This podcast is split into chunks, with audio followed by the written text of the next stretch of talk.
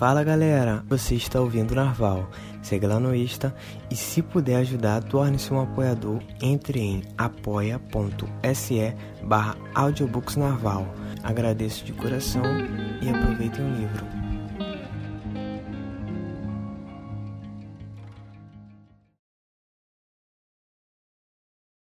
Nome do livro: Por que fazemos o que fazemos? Aflições vitais sobre o trabalho, carreira e realização. Autor Mário Sérgio Cortella. Lido por Fernando Puccini. Descrição de capa. Fundo composto por listras onduladas nas cores preta e laranja intercaladas. Na parte inferior, as linhas se juntam, formando círculos. Sobre as linhas, na parte superior e centro, o nome do autor e do livro, também em preto e laranja, Mário Sérgio Cortella. Por que fazemos o que fazemos? No círculo menor, na parte inferior, aflições vitais sobre trabalho, carreira e realização em letras menores. No rodapé à esquerda, 23 terceira edição, e no centro, logo da editora Planeta. Bateu aquela preguiça de ir para o escritório na segunda-feira. A falta de tempo virou uma constante. A rotina está tirando o prazer no dia a dia. Anda em dúvida sobre qual é o real objetivo de sua vida? Em Por que Fazemos o que Fazemos, o filósofo e escritor Mário Sérgio Cortella desvenda estas e outras preocupações com relação ao trabalho. Veja abaixo os temas abordados no livro. A importância do propósito. Eu, robô? Não. Odeio segunda-feira. Rotina não é monotonia. Autoria da obra. O trabalho que nos molda.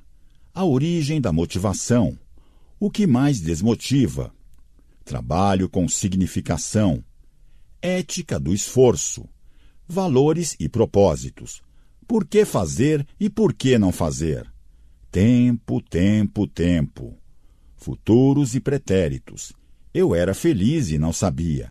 Lealdade à empresa até quando? Desenvolvimento gera envolvimento. Motivação em tempos difíceis. Organizações com propósito. A empresa me sustenta, eu a sustento. Atualmente, no âmbito do mundo do trabalho, a pergunta sobre o propósito vem ganhando crescente relevância. Boa parte das pessoas hoje deseja encontrar no emprego algo que ultrapasse o mero ganho salarial. Há uma busca por ser reconhecido, por ser valorizado pelo que se faz.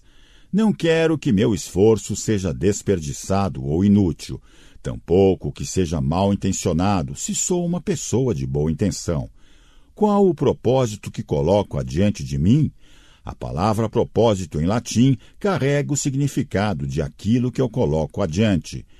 O que estou buscando? Uma vida com propósito é aquela em que eu entenda as razões pelas quais faço o que faço e pelas quais claramente deixo de fazer o que não faço. Mário Sérgio Cortella Mário Sérgio Cortella é filósofo, escritor, com mestrado e doutorado em educação e professor titular da PUC São Paulo, com docência e pesquisa na pós-graduação em educação. Foi secretário municipal de Educação de São Paulo, 1991-1992, tendo antes sido assessor especial e chefe de gabinete do professor Paulo Freire comentarista da Rádio CBN nos programas Academia CBN e Escola da Vida.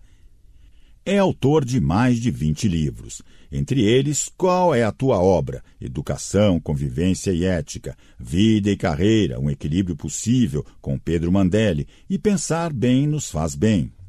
Vida com propósito. Da morte. Um dia, pronto, me acabo, pois seja o que tem de ser. Morrer? Que me importa? O diabo é deixar de viver. Mário Quintana. Segunda-feira, seis da manhã, trem, trem. O despertador do seu celular toca e você não quer sair da cama. E isso pode indicar dois estados de ânimo. Você gostaria de dormir mais um pouquinho, o que é sinal de cansaço. Provavelmente o final de semana foi movimentado com festas, atividade física, viagem, e você precisaria de mais algumas horas até o corpo se recuperar de um esforço intenso. Se a vontade, no entanto, é de não sair da cama, isso é sinal de estresse. Você não enxerga mais razão para fazer o que faz. Há uma diferença marcante entre esses dois estados. Cansaço você resolve descansando. Estresse você só consegue evitar se compreender o motivo para fazer o que está fazendo. Um questionamento a ser feito antes de levantar da cama. Afinal de contas, por que fazemos o que fazemos? Sumário. 1. A importância do propósito. Pasta 1. 2. Eu, robô? Não. Pasta 2. 3. Odeio segunda-feira. Pasta 3. 4. Rotina não é monotonia. Pasta 4. 5. Autoria da obra. Pasta 5. 6. O trabalho que nos molda. Pasta 6. 7. A origem da motivação. Pasta 7. 8. O que mais desmotiva. Pasta 8. 9. Trabalho com significação. Pasta 9. 10. Ética do esforço. Pasta 10. 11. Valores e propósitos. Pasta 11. 12. Por que fazer e por que não fazer? Pasta 12. 13. Tempo, tempo, tempo. Pasta 13. 14. Futuros e pretéritos. Pasta 14. 15. Eu era feliz e não sabia. Pasta 15. 16. Lealdade à empresa até quando? Pasta 16. 17. Desenvolvimento gera envolvimento. Pasta 17. 18. Motivação em tempos difíceis. Pasta 18. 19. Organizações com propósito. Pasta 19. 20. A empresa me sustenta, eu a sustento. Pasta 20. Paciência na turbulência, sabedoria na travessia. Pasta 21. Pasta 1. Capítulo 1. A importância do propósito.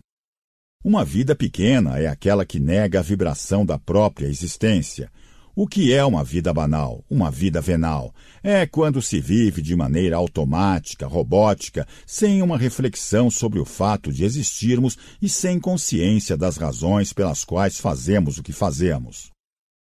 Algumas religiões, entre elas a judaico-cristã, nos falam sobre o juízo final, o momento em que uma divindade virá a fazer as grandes perguntas para julgar a nossa vida, se ela foi uma vida que valeu ou não valeu a pena. As perguntas da divindade supostamente seriam: O que fez? Fez por quê? O que não fez? Não fez por quê? O que fez e não deveria ter feito? Por que o fez? O que não fez e deveria ter feito porque não o fez? Essas perguntas são sobre a percepção dos sentidos aqui usados na dupla acepção tanto de significado quanto de direção.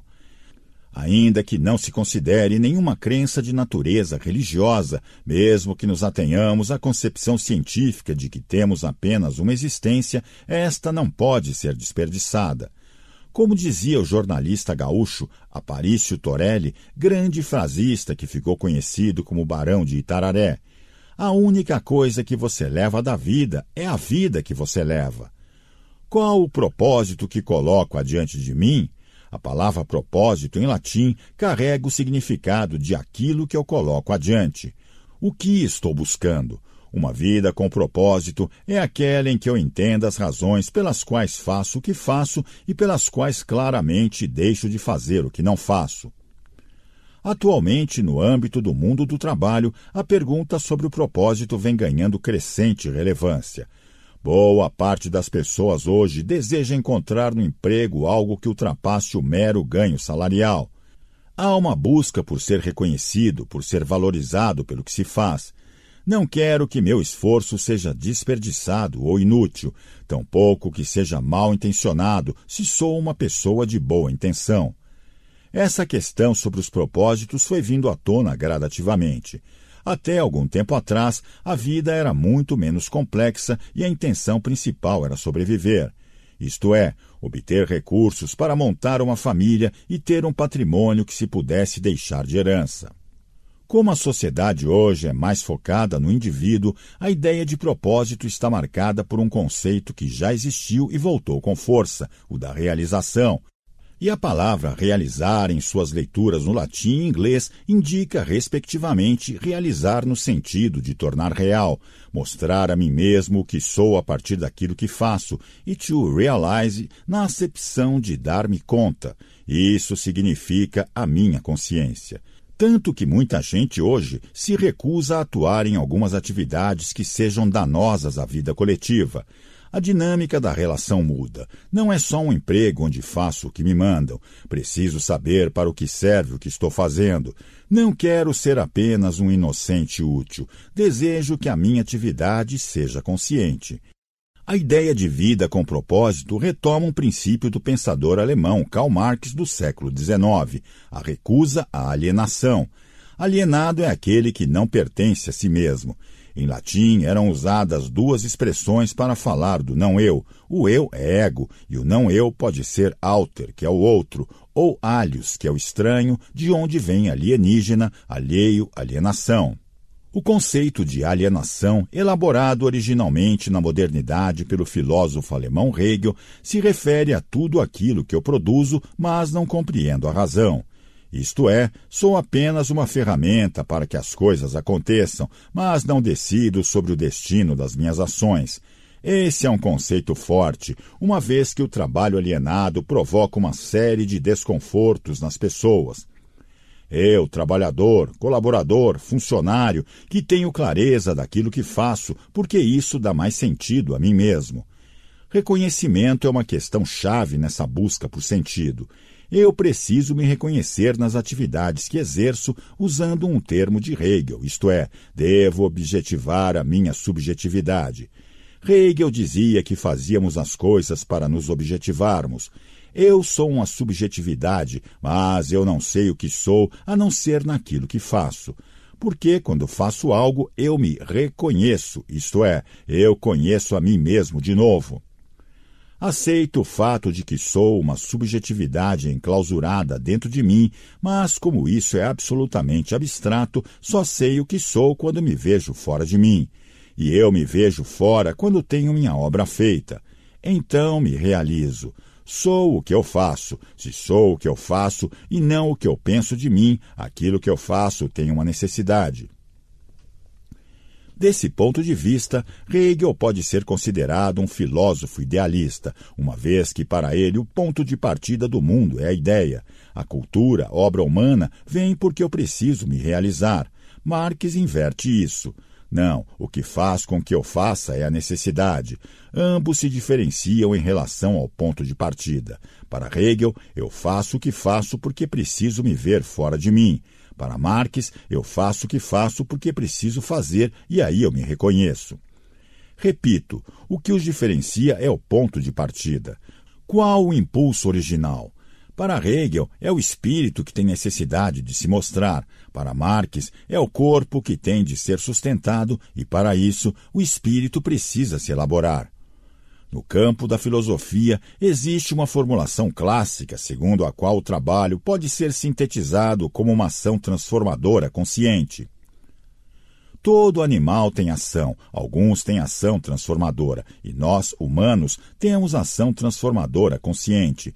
Nós sabemos por que fazemos algo, e não só fazemos porque queremos. Muitas vezes, apesar de não querermos e sabermos disso, também sabemos por que estamos fazendo. Nesse sentido, a ideia de ação transformadora consciente nos distingue de outros animais em relação ao esforço para existir. Para traduzir essa condição, os gregos usavam a expressão praxis. Não importa o que eu faça, tudo que em mim não for impulso da natureza, mas uma decisão e intervenção da minha parte é praxis. Até a atividade de coleta e armazenamento de alguns de nossos ancestrais é praxis. Enquanto nossa espécie saía pelo mundo coletando e comendo no local, ela ainda estava num estágio da evolução pouco marcado pela ideia de praxis. Mas, no momento em que passa a guardar o resultado da coleta com a intenção de utilizar no futuro, esta passa a ser uma ação transformadora consciente. Por exemplo, quando começarmos a trazer água em vez de nos deslocarmos até a fonte toda vez que sentíamos sede, isso é uma ação transformadora consciente, portanto, trabalho. Somos seres que têm de construir a própria realidade. E a noção de trabalho é tão forte entre nós que perpassa outras esferas da nossa vida. Até a noção que temos de saúde está ligada à ideia de trabalho. Você só se considera saudável quando pode voltar a trabalhar, não quando é capaz de passear, transar, cantar, dançar. O propósito original do trabalho é que não nos deixemos morrer. Afinal de contas, somos seres de carência, de necessidade. Ou construímos o nosso mundo, ou não há como existir. Em relação a isso, foi feito um cálculo curioso. Somos hoje mais de 7 bilhões de humanos, mas se fôssemos um animal que não trabalhasse, que não tivesse uma ação transformadora consciente e vivesse como os outros animais apenas da natureza, estricto senso, seríamos no máximo 10 milhões da nossa espécie. A começar pelo fato de que só poderíamos viver em regiões muito delimitadas do planeta. A região dos polos e a área temperada estariam excluídas. Viveríamos numa faixa subsaariana onde seríamos capazes de encontrar um clima propício para a existência de coleta, sem predadores e com uma natureza que não fosse rarefeita. Nós, no entanto, só fomos além dos sete bilhões porque, em vez de vivermos na natureza, vivemos com ela e dela. Por incrível que pareça, a nossa ação no mundo é antinatural, é um enfrentamento da natureza, e apesar disso, não implicar um caráter destrutivo é uma luta contra. Basta lembrar, por exemplo, de qual seria o caminho natural de uma inflamação aguda do apêndice ou um ferimento infeccionado. A septicemia e a morte sequente. Nós enfrentamos isso lutando contra por meio de uma cirurgia antinatural ou de medicamentos sintéticos, pois não são frutos da natureza. A natureza é algo que se opõe a nós e, ao se opor, nós a transformamos. Essa transformação, do ponto de vista teórico, é chamada de trabalho. Temos de trabalhar. Podemos fazê-lo para mera obtenção de sobrevivência ou também como modo de marcar nossa presença no mundo. Pasta 2 Capítulo 2 Eu, robô? Não. Do alto de um edifício na cidade de São Paulo, ao olhar uma via engarrafada, cena que se repete todos os dias, conseguimos imaginar o deslocamento humano que acontece em vários grandes aglomerados urbanos ao redor do mundo por causa do trabalho. Só na capital paulista são cerca de 11 milhões de pessoas que trabalham tresloucadamente em seu cotidiano. Poderia ser diferente? É possível que sim. Essas pessoas poderiam trabalhar menos, de maneira menos sofrida, se repartíssemos o que é produzido. A não repartição leva a duas situações.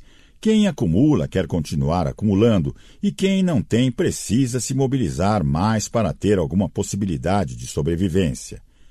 A divisão social do trabalho abordada pela sociologia, especialmente pelo francês Émile Durkheim, traz a percepção de que potencializamos nossas capacidades quando nos dividimos para fazer tarefas diferentes, de maneira a não termos de fazer a mesma coisa. Por trás disso, há sempre um questionamento, como um diálogo interno. Por que faço o que faço? Ora, porque sou obrigado. Mas e se eu não for obrigado a fazer exclusivamente isso? Poderia fazer outra coisa? Se eu tiver escolha, parto para essa outra coisa. Mas por que, em vez de fazer o que faço no trabalho, não vou ser um empreendedor? Porque eu não tenho condição de fazê-lo. Quando tiver, o farei. Onde há o travamento? Na impossibilidade de ação, e então eu cumpro a minha tarefa. Karl Marx fazia uma distinção muito clara entre os dois reinos da vida, o da necessidade e o da liberdade. No reino da necessidade, eu não posso deixar de fazer aquilo que eu faço, se não pereço. No reino da liberdade, a vida é escolha. Segundo Marx, existe uma diferença entre ser livre de e ser livre para. Se você não for livre da fome, da falta de abrigo, da falta de socorro médico, você não é livre para outras escolhas. Uma parcela das pessoas é livre da miséria, da penúria, da carência e é livre, inclusive, para dizer: não vou ter um trabalho regular, vou viajar. Para ser um mochileiro é preciso ser livre de uma série de outras restrições. Não adianta imaginar que um menino pobre da periferia de uma metrópole colocará uma mochila nas costas e viajará para a Austrália. Um garoto de família mais abastada seria capaz de fazer isso, porque ele tem contatos, já armazenou na sua mochila vivencial uma série de ferramentas que o permitem essa experiência porque é privilegiado. Para o outro não há escolha, ou trabalha ou morre. Em uma de suas obras, Marx sonhou que chegaríamos a uma tecnologia tal que o homem dividiria o dia de modo que fosse possível trabalhar apenas quatro horas. E as outras vinte seriam dedicadas ao lazer, à convivência com os filhos. Ele dizia, inclusive, que iríamos pescar. Esse sonho de Marx é em grande medida resultado da crença na racionalidade tecnológica a partir da qual teríamos a possibilidade de partilhar as tarefas, o que economizaria tempo coletivo. Do ponto de vista técnico, já chegamos a esse patamar. A humanidade poderia viver hoje com sobra de matéria e tempo do que já produzimos. A questão é que caminhamos para a concentração em vez da distribuição e, de modo realista, não temos uma partilha das tarefas. Enquanto algumas pessoas são sobrecarregadas, outras são liberadas. E isso é bastante evidente. Basta imaginar a quantidade de roupas que guardamos sem usar por dois, três anos. Se numa comunidade o uso tivesse de ser contínuo, a produção de muitos itens seria reduzida e muitos recursos seriam poupados.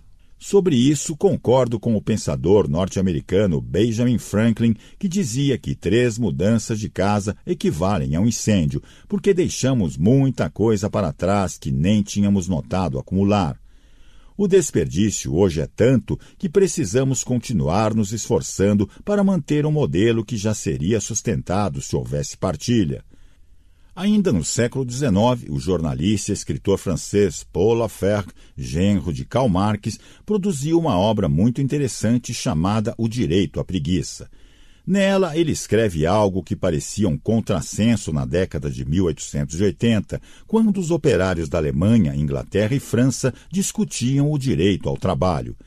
Na época, ainda não havia uma legislação trabalhista regulamentando a jornada de oito horas, o que, após várias discussões, apareceria tardiamente no século XX.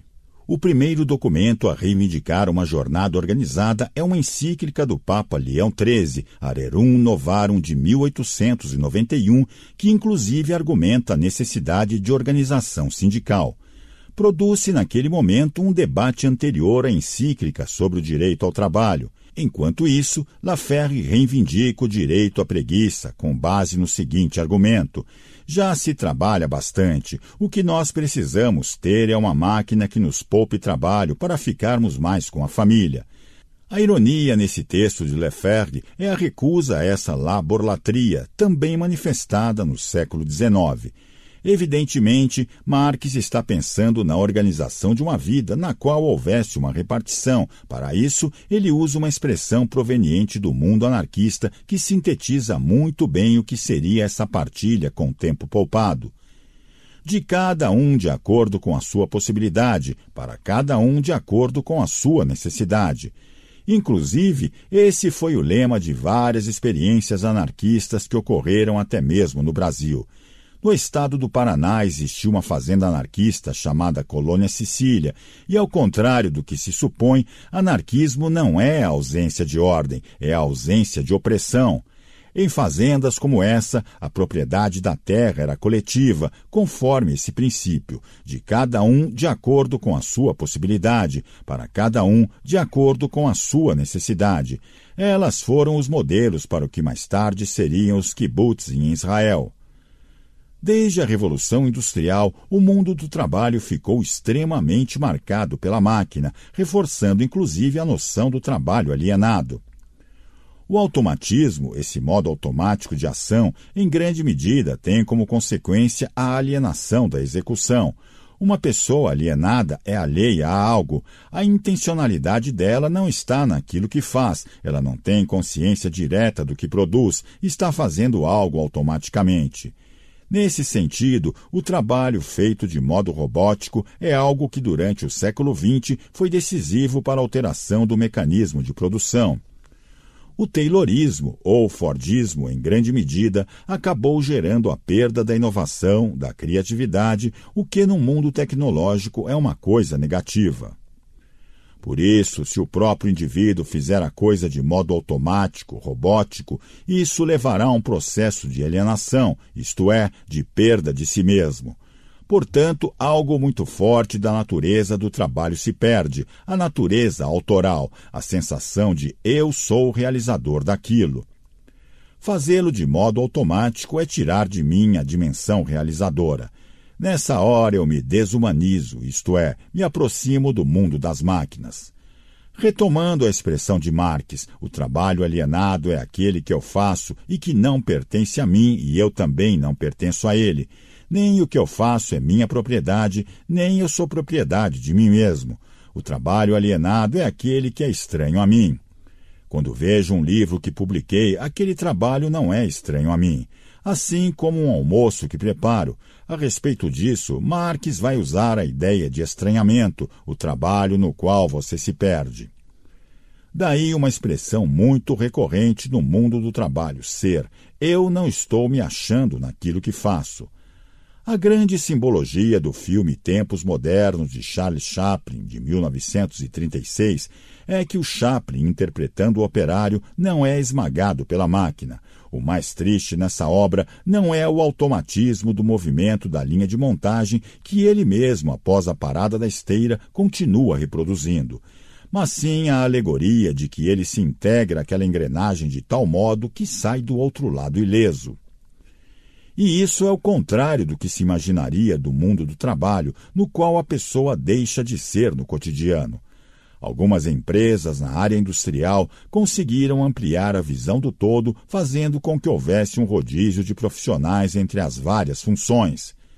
Nas equipes autogerenciadas, o rodízio permitiria uma visão mais panorâmica dos processos, uma vez que o Fordismo e o Taylorismo acabaram introduzindo aquele parcelamento da atividade com o qual a visão geral do resultado do que se faz é perdida. Alguns até poderiam dizer que seria muito bom se o trabalhador fosse obediente, servil, não pensasse, apenas executasse.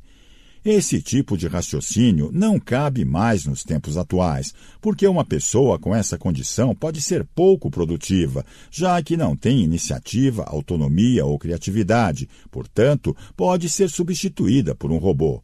E a palavra robô vem do tcheco robota, que significa escravo, aquele que faz o que lhe é ordenado.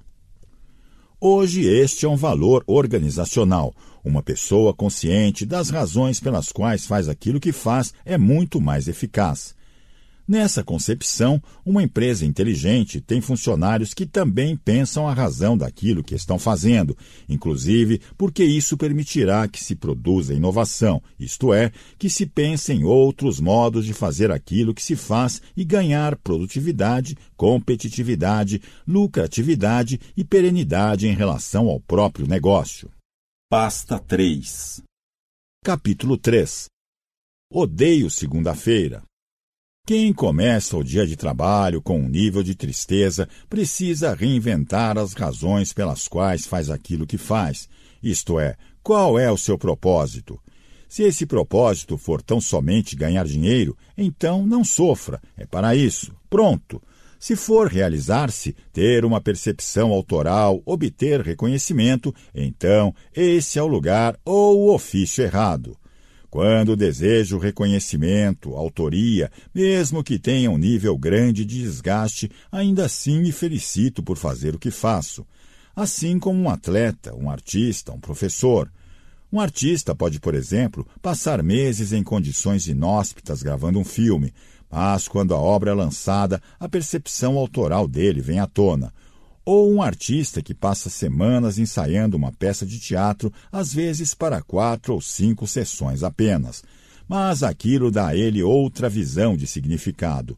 Não acredito de maneira alguma que a pessoa que sofra demais com a chegada da segunda-feira esteja apenas cansada. Na verdade, ela não está se encontrando naquilo que faz, precisa rever os propósitos que tem para aquilo que está fazendo. A empresa pode auxiliá-la nesse sentido. Seria uma sugestão interessante para a área de recursos humanos tematizar essa questão, levar as pessoas a repensar suas atividades. Poucas empresas fazem isso. A razão é que se supõe que, se o empregado ficar matutando em excesso, poderá ir embora, mesmo que por impulso. Bom, mas vai aquele que de fato não deveria estar ali. A inteligência estratégica exige a tomada de algumas medidas que não sejam óbvias. Uma delas é fazer com que o empregado possa pensar se ele quer continuar trabalhando naquele lugar. E não é uma questão de economia de custo. O que está em jogo é o bem-estar daquela convivência, inclusive como efeito direto sobre o índice de produtividade. Pode ser bastante deletério conviver com pessoas que passam a semana torcendo para chegar sexta-feira. Nós somos seres cíclicos. Primeiro, no âmbito da biologia, obedecemos ao ritmo circadiano em relação ao consciente, despertado, e o inconsciente, estado de sono. Lidamos com dia e noite, com as estações do ano. Aliás, os ciclos são a grande marcação para a nossa vida não ser caótica, especialmente os da natureza. Por outro lado, é claro que a perspectiva de que eu possa aspirar aquilo que virá sempre aumenta o prazer da espera, não necessariamente o da realização.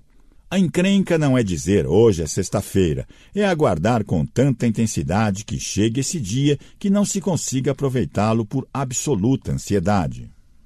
Mas se olharmos pela perspectiva do tempo rarefeito, desejar que o fim de semana venha logo é até compreensível, eu sempre brinco quando me perguntam qual o dia da semana de que mais gosto. Eu digo que é segunda-feira e a pessoa se espanta. Mas por quê?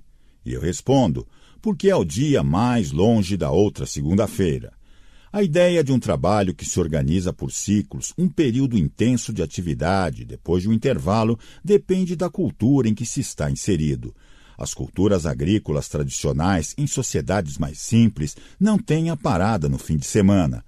Há sociedades no mundo em que a semana de trabalho é de seis dias, é o caso da japonesa. Nem todos os países têm 30 dias de férias. Há nações, como os Estados Unidos, em que as férias não são remuneradas. O empregado tem direito de tirar, mas não recebe. Há sociedades em que o período de férias é de 50 dias. Na sociedade japonesa, em que o trabalho intenso e contínuo é quase um dever moral, o funcionário não reclama, é resignado e a hierarquia é fechada. Entre nós, não. Queremos, como na Europa, ir diminuindo o número de horas que trabalhamos para ganhar mais e trabalhar menos, o que é uma coisa inteligente, se claro, coletivamente sustentável. Mas o problema é que não temos uma partilha equilibrada das tarefas. Nas empresas é frequente a sobrecarga em algumas pessoas quando há um planejamento equivocado da distribuição de trabalho dentro do grupo. Uma chefia ou liderança que não saiba organizar o trabalho coletivo ficará sempre em desvantagem. Na hora do sufoco, geralmente aparece uma pessoa que diz: pode deixar que eu faço, e sempre existe alguém a dizer: tudo bem, então você faz. Isso significa que haverá de um lado uma estrutura parasitária e de outro um abnegado que assume o conjunto centralizado das tarefas. Volto a Marques. A nossa incapacidade de partilha das tarefas é tamanha que sobrecarregamos alguns, enquanto outros se liberam mais para se dedicar a coisas diferentes. Quando ocorre extinção de cargos, quem fica faz o trabalho dobrado, situação que evidencia equívocos na gestão. Que pode ter sido de avaliação, pois a estrutura não estava enxuta e havia um custo inútil. E numa suposta correção de rota, incorre-se em outro erro, sobrecarregar quem permaneceu. Pressionado pelas circunstâncias, ele pode até render por um tempo, mas depois chegará a exaustão e aí será preciso formar outra pessoa para reposição e perde-se todo o investimento feito na formação da primeira. Por isso é necessário que a empresa saiba balizar o movimento que faz nessa direção. É muito mais inteligente distribuir melhor as tarefas e preparar as pessoas para essa partilha do que colocar uma para fazer o trabalho de duas. Esse planejamento vale para os ciclos da economia. Por exemplo, empresas inteligentes sabem que vivem picos de consumo e outros de diminuição. Quando enfrentam restrição de vendas, de concretização de negócios, algumas rapidamente mandam pessoas embora. Outras não fazem isso. Elas retêm as pessoas, sabem que a atividade pode mais adiante se intensificar e mantém aqueles nos quais investiram em formação por anos. Quando a empresa manda parte da mão de obra embora, pode até economizar nos custos de trabalho, mas se houver uma retomada do fôlego, vai gastar muito mais para preparar pessoas novas para aquela atividade. Portanto, é uma questão de inteligência operacional. Pasta 4 Capítulo 4 Rotina não é monotonia. Muita gente se queixa da rotina do trabalho. Vale lembrar que rotina não é sinônimo de monotonia. O que faz com que haja um enfado em relação ao cotidiano profissional é a monotonia, não a rotina. A rotina pode ser, inclusive, altamente libertadora. É ela que permite a organização de uma atividade e, portanto, a utilização inteligente do tempo. A rotina garante maior eficiência e segurança naquilo que se faz. Por exemplo, quando entro num avião, espero que o mecânico tenha seguido a rotina, que o piloto e o copiloto façam o mesmo, bem como o encarregado de abastecer a aeronave. A rotina consiste numa série de procedimentos padrão com os quais um processo se completa. E esse nível de repetibilidade é o que torna a rotina mais adequada. Uma orquestra sinfônica será tão melhor quanto mais acurada tiver sido a leitura da partitura da peça ali colocada. O trabalho rotineiro é um trabalho organizado, estruturado. O que de fato faz com que haja um enfado, um tédio, é a monotonia. O perigo é quando a rotina deixa de ser algo que me prepara melhor para aquilo que estou fazendo e passa a ser algo no qual eu não presto mais atenção. Isto é, quando a repetibilidade se torna automatismo. Há uma diferença entre a rotina, na qual eu faço uma atividade notando a sequência correta e a completo, e a monotonia, em que a faço sem perceber. Nessa hora a motivação falece, seja qual for a profissão. Um músico que tem uma rotina de viagens, de shows, ao fazer isso de modo automático quando está no palco e a cabeça está em outra frequência em que ele não vê a hora daquilo acabar, é então que começa o desgaste. A monotonia é a morte da motivação. Isso vale tanto nas relações afetivas como nas de trabalho. Não é por acaso que as pessoas que gerenciam outras no ambiente de trabalho procuram fazer com que a rotina tenha um padrão de sequência, de completude, mas tentam alterar a situação quando vem o risco de virar monotonia. Algumas empresas, como lembrei antes, têm o hábito de fazer um rodízio nas várias funções em determinados momentos, de modo que o funcionário ganhe um distanciamento em relação àquilo que fazia e possa retornar à atividade sem ficar automatizado no processo. O automatismo é distrativo, e isso serve até para ver televisão. Quando o escritor mineiro Fernando Sabino dizia de maneira genial que a televisão é o chiclete dos olhos, era para descrever o estado em que você assiste a algo e não retém nada do conteúdo exibido. Na leitura, quando lemos de forma automática, chegamos ao pé da página do livro, sem lembrar do que estava nas linhas superiores. Já a leitura rotineira é aquela em que você pega o material e vai lendo em sequência, procurando fruir. Quando você se distrai, é sinal de que ela se tornou automática. Por isso, quando se precisa estudar e reter conteúdos, há uma recomendação de seguir a leitura com um lápis, com uma caneta marca-texto ou mesmo com o dedo.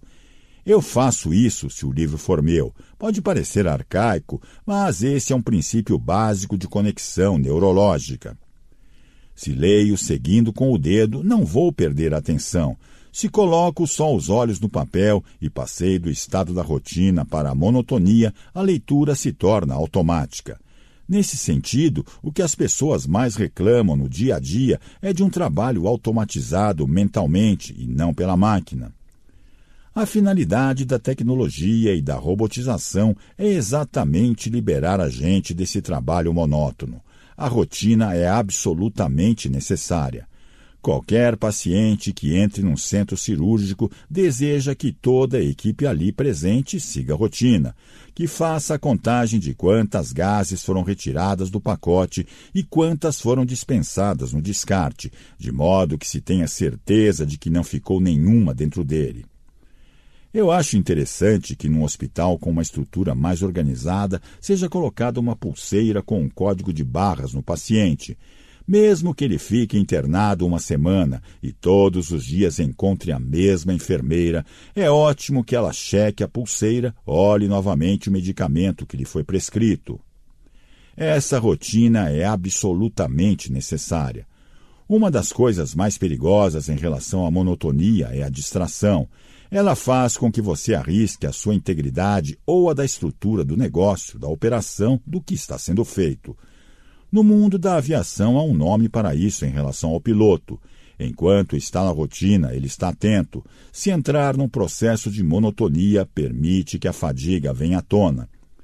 Esse é o estado que faz com que o profissional se equivoque, demore a encontrar soluções, retarde a adoção de um procedimento porque o nível de distração foi elevado.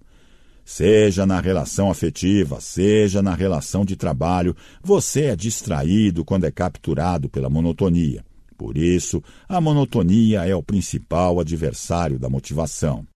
Pasta 5 Capítulo 5 Autoria da obra no século XXI, o conhecimento é muito importante para a inovação, criação, para que o indivíduo não se sinta alguém que apenas ganha seu sustento, mas que colabora, realiza e tem uma vida com propósito convém reafirmar a necessidade de que o trabalho se descole da alienação, daquilo que é a ausência de pertencimento. Eu não quero apenas fazer coisas, quero ter uma postura autoral em relação às coisas que faço, como algo que também é da minha lavra. De certa forma, essa autoria se aproxima do espírito artífice na história do Ocidente. Aquele que fazia as coisas com as próprias mãos e assinava a obra. É muito comum no mundo do trabalho ouvir pessoas dizerem: não me reconheço naquilo que eu faço, e não é um reconhecimento de natureza pecuniária. Não é só o reconhecimento do tapinha nas costas, do abono ou da participação nos lucros e resultados. É o reconhecimento autoral. Cada vez mais desejamos o autoral, a percepção da autoria necessária para que a pessoa se construa como indivíduo que não é descartável, que não é inútil e que não pode ser colocado à margem. Uma vida com propósito é aquela em que sou autor de minha própria vida. Eu não sou alguém que vou vivendo. No trabalho alienado, desumanizado, não existe a percepção autoral. Curiosamente, num mundo altamente tecnológico, fica difícil imaginar quem é o autor, porque há uma diluição das autorias nos conteúdos e formas naquilo que circula, mas não no que é mais simples. O padeiro, não o dono da padaria, tem a percepção autoral. O pipoqueiro, com seu carrinho na esquina, também, tanto que nós nos referimos à pipoca do seu dito. Algumas profissões querem caminhar nessa direção. O artista tem isso, o jardineiro que colhe a rosa, porque no mundo altamente tecnológico, das plataformas digitais, o que alguns chamam de democratização, em grande medida, é uma diluição autoral. Quem não gosta de fazer algo com as mãos? Um sinal muito forte contrário a esse automatismo foi a febre dos livros para colorir durante o ano de 2015. Foi um fenômeno editorial. Tudo bem que tudo já está desenhado e é preciso apenas preencher com as cores, o que é muito pouco autoral. Ainda assim, é uma manifestação de um desejo imenso de fazer alguma coisa, de não consumir tudo já pronto. O mesmo se nota com o interesse por programas de televisão sobre gastronomia. Essa ideia autoral é decisiva. A minha pizza. Se essa é a mousse que eu fiz, então eu me vejo nela, porque quando as pessoas estão degustando um doce feito por mim, estão me experimentando. Perire em latim significa provar, de onde vem a palavra perigo, mas também as palavras aperitivo e experimentar. Esperire é experimentar, ou seja, provar de fora. A minha experiência é quando eu provo de fora e olho aquilo. O perigo é aquilo que me prova. Por isso eu me sei naquilo que saboreio. Não é casual que em latim as palavras saber e sabor tenham a mesma origem. Sapore, em latim, significa tanto saber quanto sabor. Não por acaso os lusitanos, quando apreciam um prato, dizem: Isso me sabe bem. Então, esse movimento de experimentar a mim mesmo significa que o propósito da minha vida é ter consciência de que não sou descartável. Se não sou descartável, eu me experimento naquilo que faço. E dessa forma preciso ter reconhecimento de autoria. Muitas vezes, apesar de a autoria não ter exclusividade minha, eu não deixo de ser um dos autores. Por isso, essa indiferenciação que porventura encontramos no mundo do trabalho nos deixa extremamente amargurados. Muitas empresas enfatizam o outro caminho, tentando passar ao empregado o chamado espírito de dono, e isso pode ser muito interessante. A intenção é fazer o funcionário agir como se fosse proprietário da empresa. Ele sabe que não é, que é empregado, que tem outra relação, mas a percepção de dono faz com que ele atue como aquele que cuida da própria autoria em vez de ser alguém que apenas executa. É muito ruim ser entendido apenas como um executor. O propósito está em não ser alienado. Pasta 6 Capítulo 6 O trabalho que nos molda. Nós fazemos o trabalho, mas em certo sentido ele também nos faz. Isso acontece na medida em que o trabalho ajuda a moldar as nossas habilidades e competências. As atividades que realizamos contribuem para formar a nossa identidade profissional.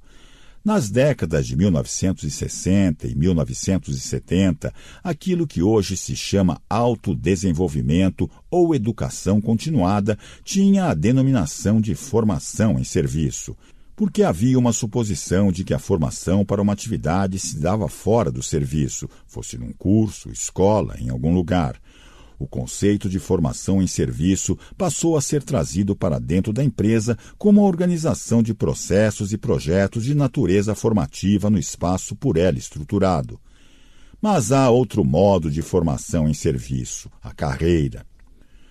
Tomando meu caso para ilustrar, comecei a dar aulas em 1974. Portanto, durante quatro décadas, desenvolvi uma atividade sem ter ainda uma identidade docente, que foi sendo construída, foi me formando, me forjando.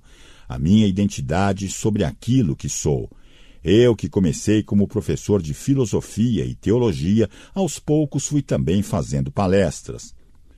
Depois entrei na área de comunicação, atuando em mídias variadas. Passei a apresentar alguns programas de TV e rádio. Para mim, isso era outra forma de docência, que passou a ser parte de um jeito de ser de alguém que se comunica. E assim me tornei mais um comunicador do que um docente. A comunicação, no entanto, passou a ser feita de modo pedagógico. Eu gostava de trabalhar a comunicação como instrução. Voltei a lecionar e a comunicação ficou embutida na ideia de docência. Portanto, me considero mais um educador. O meu curso de vida, meu currículo vitae, fez com que eu construísse a mim mesmo. Uma parte foi planejada, outra foi circunstancial. Claro que eu planejei minha carreira docente na universidade como auxiliar de ensino, mestrado, assistente-mestre, doutor, assistente-doutor, adjunto. Há uma sequência segundo a qual é possível se organizar, inclusive porque é uma vida com tempos. Mas uma série de coisas foi circunstancial. A participação na gestão pública se deu pela conexão com pessoas com quem tenho afinidade ideológica, que por uma série de circunstâncias venceram a eleição na cidade de São Paulo. Pode-se argumentar, mas disputavam a eleição. No entanto, a nomeação daquele grupo não era tão previsível. Um mês antes do pleito, a candidatura estava em quarto lugar na disputa pela prefeitura. Mas naquele mês várias coisas aconteceram no país que fizeram com que os eleitores mudassem de perspectiva. Aquilo não foi planejado por mim. De repente, o grupo que eu estava foi para o governo e fui trabalhar nele com Paulo Freire, que pretendia ficar dois anos na atividade de gestão da educação como secretário municipal de educação de São Paulo e depois partiria para outros trabalhos. Quando ele saiu, as minhas atividades na Secretaria de Educação e as relações de trabalho que eu havia estabelecido me tornaram a pessoa mais adequada, não por mim mesmo, a suceder-lhe no cargo de secretário. Não entrei na secretaria com a intenção de galgar postos. Ao contrário, nem me achava, sem ser imodesto tolamente, a pessoa mais adequada para a função. No entanto, o grupo considerou que eu tinha mais habilidade para assumir aquele posto por conta dos dois anos anteriores de trabalho. Assim, construiu-se uma identidade para mim de articulador na gestão de pessoas com certa capacidade diplomática. Quando saí da secretaria, a reitoria da minha universidade de origem, a PUC de São Paulo, decidiu criar um programa de TV. Com a chegada ao Brasil da TV a cabo e a exigência por lei de um canal universitário que deveria agregar universidades numa mesma base territorial, a PUC teria de fazer uma programação o reitor chamou um grupo de professores e eles decidiram que eu apresentaria o primeiro programa e depois aconteceria um rodízio entre os demais integrantes. Eu apresentei o primeiro e o grupo disse: Você tem habilidade para fazer isso, segue você. E fiz isso por 11 anos, embora não fosse a minha intenção. Nesse contexto entrou outra ocasionalidade, aquilo que o pensador renascentista Nicolau Maquiavel chamava com muita clareza de fortuna, que no latim significa a ocasião, a circunstância, isto é, uma dose de sorte. Maquiavel dizia que o príncipe, o homem que poderia comandar e conduzir as pessoas, o condottiere, era aquele que se juntava à virtude, à fortuna. Em outras palavras, a capacidade com a ocasião. A frase clássica, o homem certo no lugar certo, na hora certa. Por isso, 40 anos depois, o fato de hoje eu ser tido como alguém que lida com comunicação resulta de um percurso em que uma parcela foi planejada, metódica, estruturada e outra foi aproveitamento de circunstâncias. Por isso, o trabalho também me molda. O magnífico artista Michelangelo expressou bem isso ao dizer: todo pintor pinta a si mesmo. Ao afirmar isso, a percepção é de que você se coloca na sua obra. Eu estou invertendo um pouco aquilo que eu faço, é aquilo que me faz. Por isso se usa a palavra realizar. É quando me torno real, quando não sou uma mera subjetividade com desejos e intenções, mas eu construo ali a minha identidade e aquilo que passarei a ser. É interessante porque as razões para fazer aquilo que faço hoje não são necessariamente as mesmas que eu tinha no começo dessa trajetória. Por que eu faço o que faço hoje? Porque eu me construí como um fazedor disso e quero me manter nessa feitura de modo que eu possa continuar me fazendo. Deixar de fazê-lo agora seria me desfazer.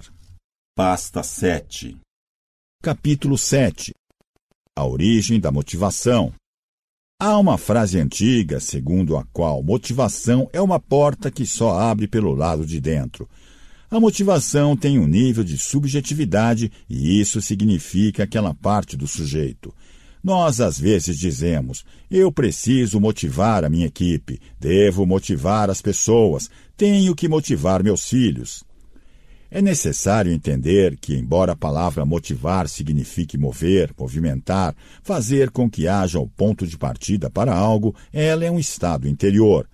Não devemos confundir motivação com estímulo. O que um gestor pode fazer, por exemplo, com alguém que trabalha com ele? Pode estimulá-lo, impulsioná-lo, mas não obrigá-lo a fazer algo a partir de uma atitude que deve partir da própria pessoa. O integrante da equipe é capaz até de cumprir a ordem, mas não estará motivado. Ele fará como uma tarefa, um dever. Há uma diferença entre dever e motivação. Para algumas pessoas, o dever é a motivação. Em determinadas atividades, principalmente no campo da saúde, na área militar, no corpo de bombeiros, a própria percepção de dever já é motivação suficiente. Isto é, a ideia de que se existe uma tarefa a cumprir, ela deverá ser cumprida a qualquer custo. O lema é tarefa dada, tarefa cumprida, de modo que o profissional dessa área enxerga na sua obrigação aquilo que o movimenta por dentro para que dê conta da missão de que foi incumbido. Algumas pessoas diriam que cumprir o dever é uma questão de honra, portanto, não há outra estrutura motivacional além disso. No dia a dia de outras funções, no entanto, o que motiva alguém a ser professor, empresário, piloto, pai ou mãe? Aquilo que você deseja, que realiza, que o completa, aquilo que permite que você se reconheça. Eu me conheço naquilo que ajo. Motivação é uma atitude interna. Quais são as minhas razões para fazer o que faço? A resposta revelará a fonte da minha motivação. Alguém externamente a mim também pode me estimular, fazer com que eu primeiro ganhe força no que estou fazendo. Posso ser inspirado, animado, mas a motivação tem uma natureza na qual o ponto de partida é o próprio indivíduo. Posso, por exemplo, lidar com uma equipe desmotivada? Sim, mas ela não fará um trabalho de uma completude maior. Uma pessoa motivada faz algo decisivo, ela procura excelência. A expressão latina excellence significa aquilo que ultrapassa, aquilo que vai além. Uma pessoa excelente é aquela que faz mais do que a obrigação. Curiosamente, essa expressão às vezes parece soar de maneira incorreta sob o ponto de vista da lei. Dizer que alguém faz mais do que obrigação daria margem a pensar que trabalha sem receber ou fora das normas. Não é isso. Quem está motivado faz mais do que a obrigação, isto é, tem a obrigação como ponto de partida e não de chegada. Nós gostamos de um garçom quando ele faz mais do que obrigação. Qual a obrigação de um garçom? Anotar os pedidos, trazer a comida, etc. Mas por que se aprecia um bom garçom? Porque ele não faz só isso. Ele se antecipa à sua necessidade, sugere o lugar mais agradável, fica disponível sem se intrometer. Por que se aprecia algum médico? Porque ele faz mais do que obrigação. A tarefa do médico é consultar, fazer a prescrição. Mas quando ele se interessa por você, quando não o olha apenas como uma doença em alguém, mas como alguém com uma doença, isto é, olha a sua inteireza como pessoa, faz mais do que obrigação. Quantos professores e professoras que admiramos na vida faziam mais do que obrigação? Aquela professora de história, cujo dever era nos ensinar um pouco sobre o mundo greco-romano na antiguidade, mas nos envolvia de tal modo com o tema que íamos sexta-feira de manhã animados para a escola, ansiosos pela aula. Ela nos encantava com o conhecimento. Por isso, um conceito-chave nessa percepção é: quem tem um motivo que o impulsione consegue atingir a excelência. Como gestor, eu não vou motivá-lo, mas posso estimulá-lo a encontrar aquilo que em você é a busca da excelência. Posso fazê-lo de vários modos, seja pela formação, seja pelo reconhecimento, pelo elogio e valorização, pela correção de natureza inteligente, a capacidade de corrigir sem ofender, orientar sem humilhar, ou pela possibilidade de colocar metas e prazos que fazem com que a pessoa dê o passo na direção desejada em vez de se acomodar na situação em que se encontra. O lado externo, portanto, o lado objetivo da motivação, será o estímulo. Às vezes, esse estímulo pode vir na forma de um prêmio, de um retorno financeiro, mas também pelo reconhecimento da autoria ou da qualidade daquele profissional e sua contribuição para o todo da obra.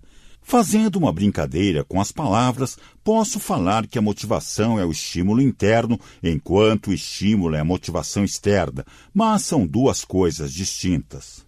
A diferença é de onde partem, mas ambas têm a mesma intenção. Pasta 8 Capítulo 8 O que mais desmotiva em minhas passagens por empresas na condição de palestrante ou de consultor, há um aspecto que considero a maior fonte de desmotivação dos funcionários. Muitos podem pensar que se trata de algum fator ligado à remuneração. Não é. O retorno financeiro tem importância, mas é relativa. A principal causa da desmotivação é a ausência de reconhecimento. Quando o profissional não é objeto de gratidão pelo que faz. Embora o indivíduo saiba que é um empregado, ser só mais um empregado é um fardo muito maior. Ser só mais um não significa não ser nada. Quer dizer que não é patrão, é um entre outros, e que, portanto, o não reconhecimento do valor do resultado do trabalho, da colaboração no projeto coletivo é absolutamente frustrante. Essa sensação acomete grande parte das pessoas nas corporações quando não lhes dão o valor que julgam adequado. Embora o salário tenha uma parte nisso, não é o principal. É o valor em relação à atitude, à dedicação, à obra. As organizações mais atentas ao capital humano costumam fazer o reconhecimento público, seja em festividades, seja no registro em algum meio de comunicação da empresa, até coisas que até parecem tolas, como a foto do funcionário do mês. Não o são. É um gosto imenso receber algum tipo de distinção. Na área acadêmica, é o equivalente a receber alguma titulação, algum prêmio. A fonte central da desmotivação é o não reconhecimento. Afinal de contas, se a pessoa está naquela atividade, algum motivo forte ela teve. Pode ser a necessidade, a vontade de fazer aquilo, mas ela está exercendo aquele ofício por alguma razão. Essa razão vai minguando quando o não reconhecimento é corriqueiro. Outro motivo de desconexão é quando a pessoa não mais considera aquela atividade decente, como algo pelo qual ela daria o sangue, Alguém que percebe, por exemplo, que a empresa é hipócrita, isto é, propaga posturas e comportamentos, fala do balanço social e da importância das pessoas, mas é pouco autêntica. A falta de autenticidade da empresa faz com que a pessoa vá perdendo a energia por considerar que não vale ser colocada em algo a que não adere. A não ser por necessidade, é muito difícil persistir numa empresa na qual não se acredita mais, seja pelo produto, seja pela ação dela no mercado ou pela conduta na comunidade. A ausência de reconhecimento se manifesta de várias formas. Se o chefe é injusto, se o salário não é adequado. Quando eu julgo que valho muito mais do que acham que estou valendo, é sinal de exploração. Uma coisa é colocar o meu trabalho a serviço de alguém, vender meu tempo para uma empresa. Outra coisa é achar que estou sendo explorado, isto é, que estão me usando sem retorno. Para ilustrar a importância do reconhecimento, basta reparar no quanto a atividade militar trabalha com insígnia aquilo que marca. Um uniforme cheio de símbolos carrega as marcas do que aquele integrante fez, e isso tem um poder de incentivo imenso. A desmotivação vem à tona quando eu perco potência para fazer algo que passo a julgar que não vale mais. Aliás, sempre achei curiosa a expressão não vale a pena. Fico imaginando o que a pessoa pensa quando lê um livro meu ou vai a uma palestra e, ao final, para elogiar, diz: valeu a pena ter vindo. Tenho curiosidade em saber o que ela entende como pena. Será que havia um suplício no ponto de partida para assistir a uma conferência ou para ler um livro? Vale a pena trabalhar nesta empresa? Qual pena? Existe ali alguma condenação prévia? Porque a ideia central é a de pena. Essa é a percepção do trabalho ou do emprego como castigo. Vale o sacrifício. Essa percepção, sempre danosa, martirizante, é agravada quando não se obtém reconhecimento pelo que é realizado. Por outro lado, o gestor precisa ter cautela para não fazer um elogio que soe falso ou indistinto, conveniente para qualquer situação. Como quando alguém apresenta uma ideia e não se quer avaliar, mas se diz que interessante, uma frase de grande vacuidade.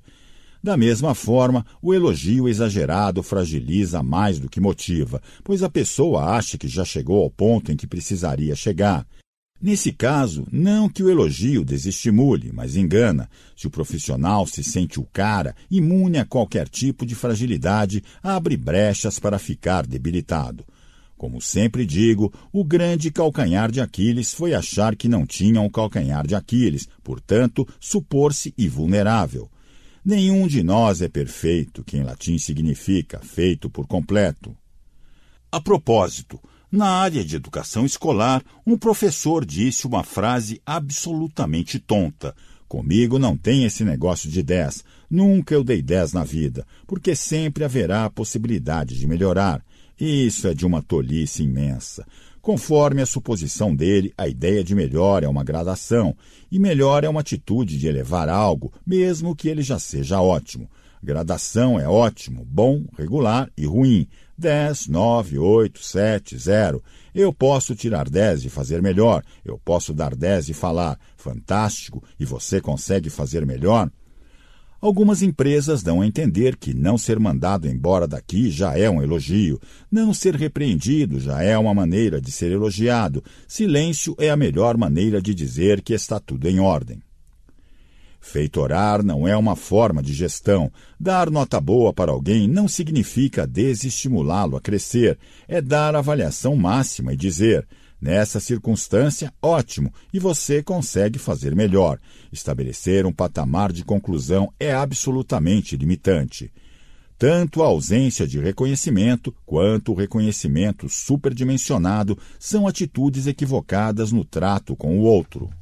Pasta 9 Capítulo 9 Trabalho com significação. Faço o que faço porque a minha obra, o meu legado, aquilo que realizo me torna alguém que não é fútil, descartável. Faço o que faço porque isso me dá satisfação e orgulho, ou faço o que faço porque tenho de fazer e se não fizer pereço? Essa última possibilidade é concreta.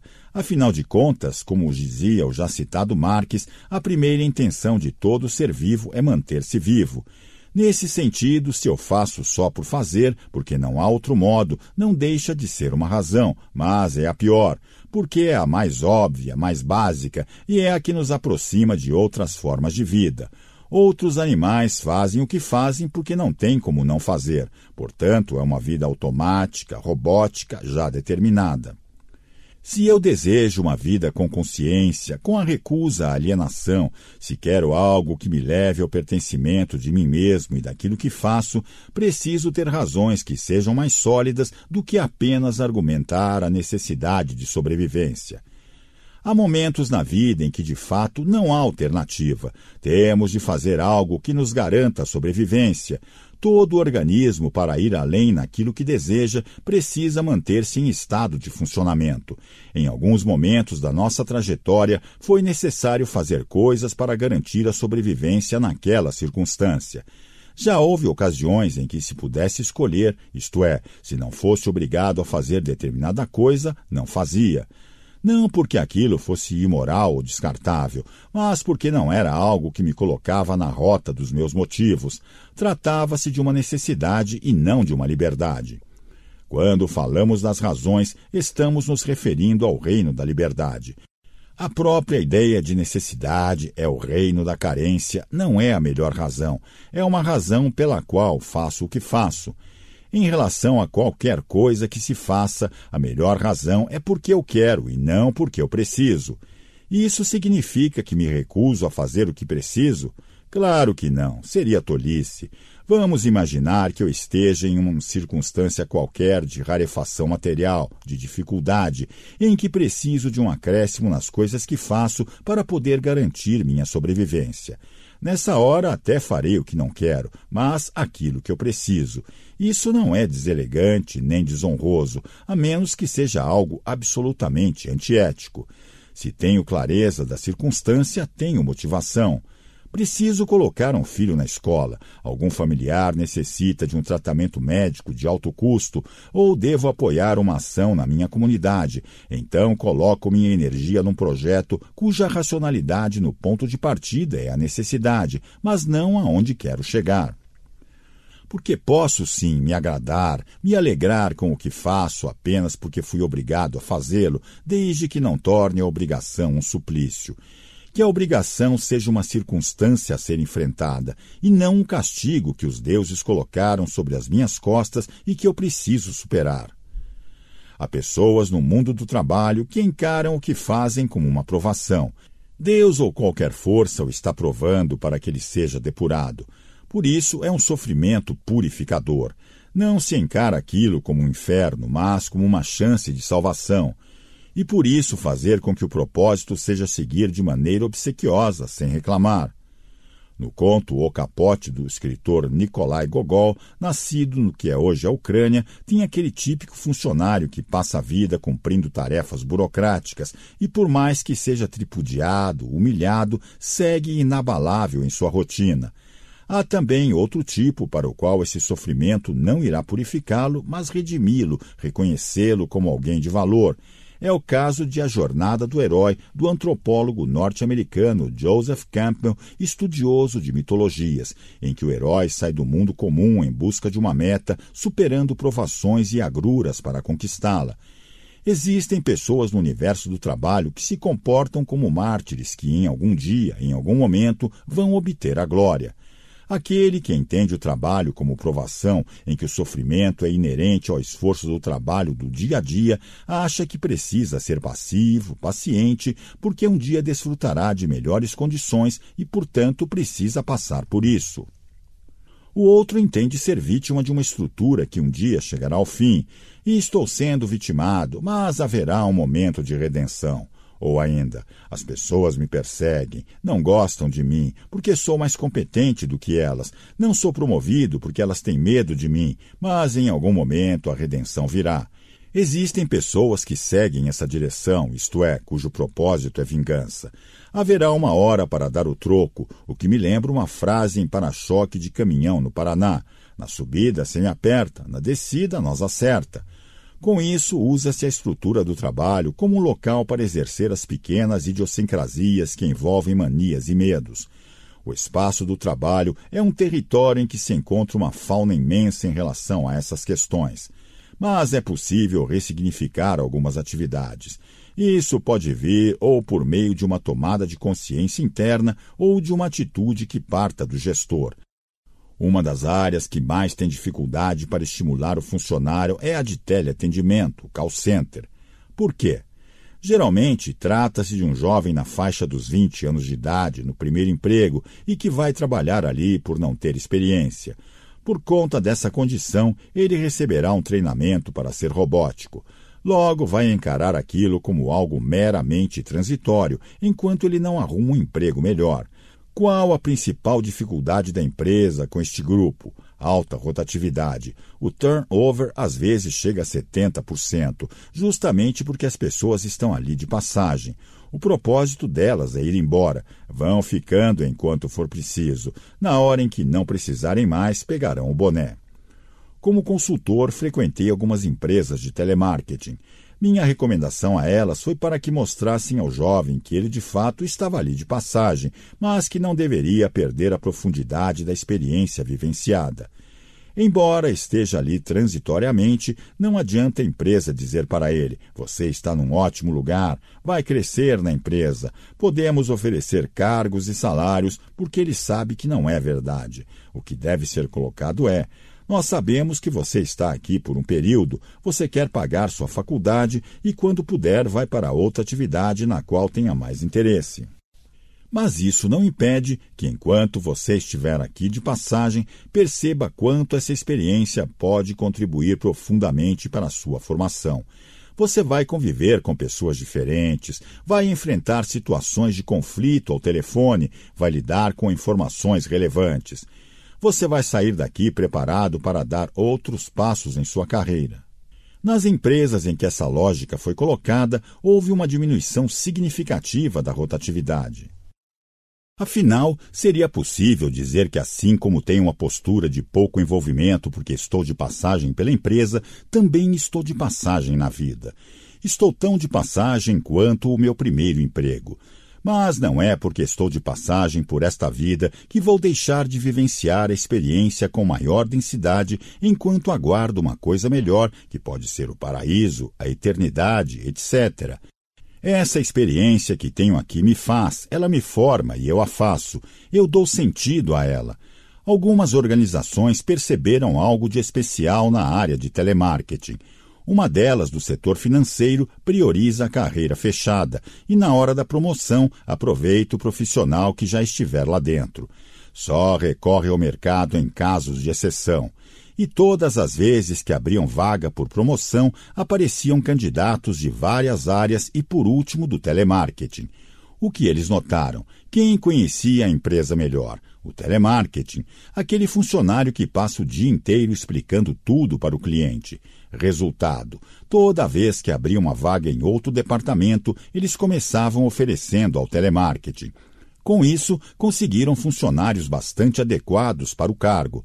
O jovem rapidamente se qualificava na nova posição porque tinha o conhecimento de tudo o que ouvia e falava no dia a dia. A partir disso, passou a haver disputa para trabalhar no telemarketing ou pedidos de transferência para o setor com o intuito de se candidatar mais facilmente às posições acima na hierarquia. É fundamental que eu tenha clareza de qual é o meu propósito, se é amealhar um patrimônio, se é galgar posições numa carreira ascendente, se é ter um cargo do qual eu me honre, se é servir a uma comunidade. Qual a finalidade daquilo que faço? Insisto, não pode ser automático, robótico, alienado. No call center, o meu propósito pode ser reunir condições materiais para dar outro passo, mas enquanto estiver ali, eu não devo perder de vista esse horizonte, porque senão me enfraqueço e diminuo minha potência em relação àquilo que preciso fazer. Por isso, a construção do propósito é decisiva.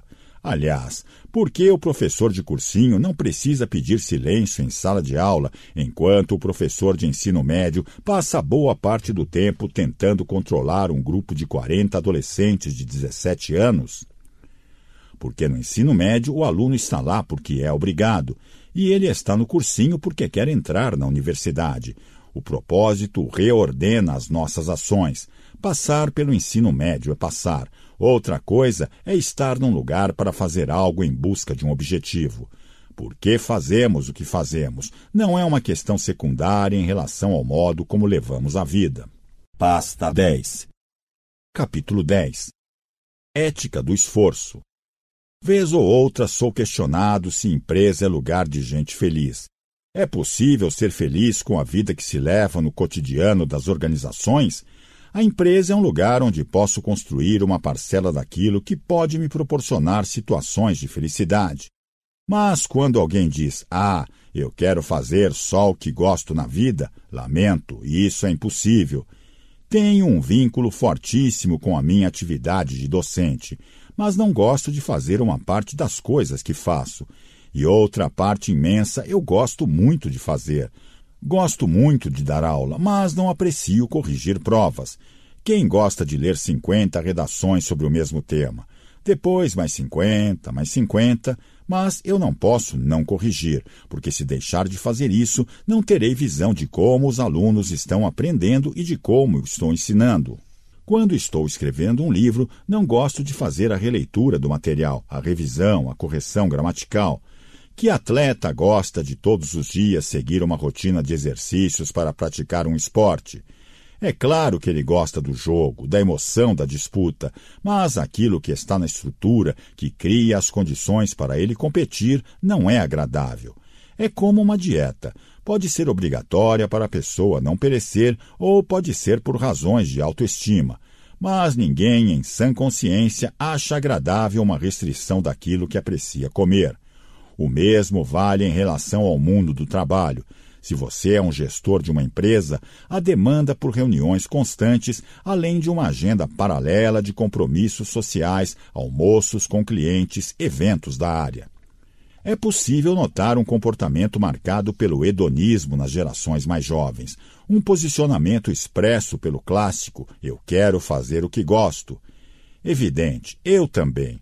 Aliás, uma frase que falei numa entrevista repercutiu bastante. Só um imbecil gostaria de fazer o que não gosta. Claro, todo mundo gosta de fazer o que gosta, mas é preciso ter consciência de que, no desenrolar da vida profissional, para fazer o que se gosta, é necessário passar por etapas não necessariamente agradáveis no dia a dia. O caminho não é marcado apenas por coisas prazerosas. O problema é que grande parte da geração atual foi criada sem a ideia de transição entre o desejo e o fato, entre a vontade e o sucesso, o anseio e a satisfação.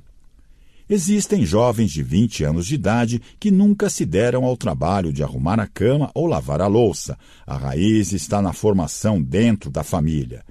Sob esse ponto de vista, alguns deles acham que dentro de uma empresa o chefe é uma espécie de pai ou mãe, ou seja, alguém que tem de provê-lo de tudo o que necessita, e isso não é a realidade. Uma parcela dessa geração chega ao mercado de trabalho sem a ideia de esforço. E o que há de positivo na nova geração?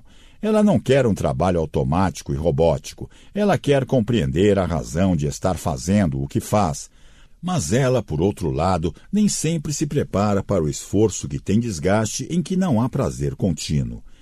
É preciso que os gestores trabalhem nessa dupla dimensão. Não deixar de oferecer às novas gerações a condição de poder fruir o local de trabalho como parte do propósito de sua própria vida, mas, por outro lado, mostrar que é necessário fazer coisas que não são prazerosas e fáceis. Para as coisas acontecerem é preciso esforço.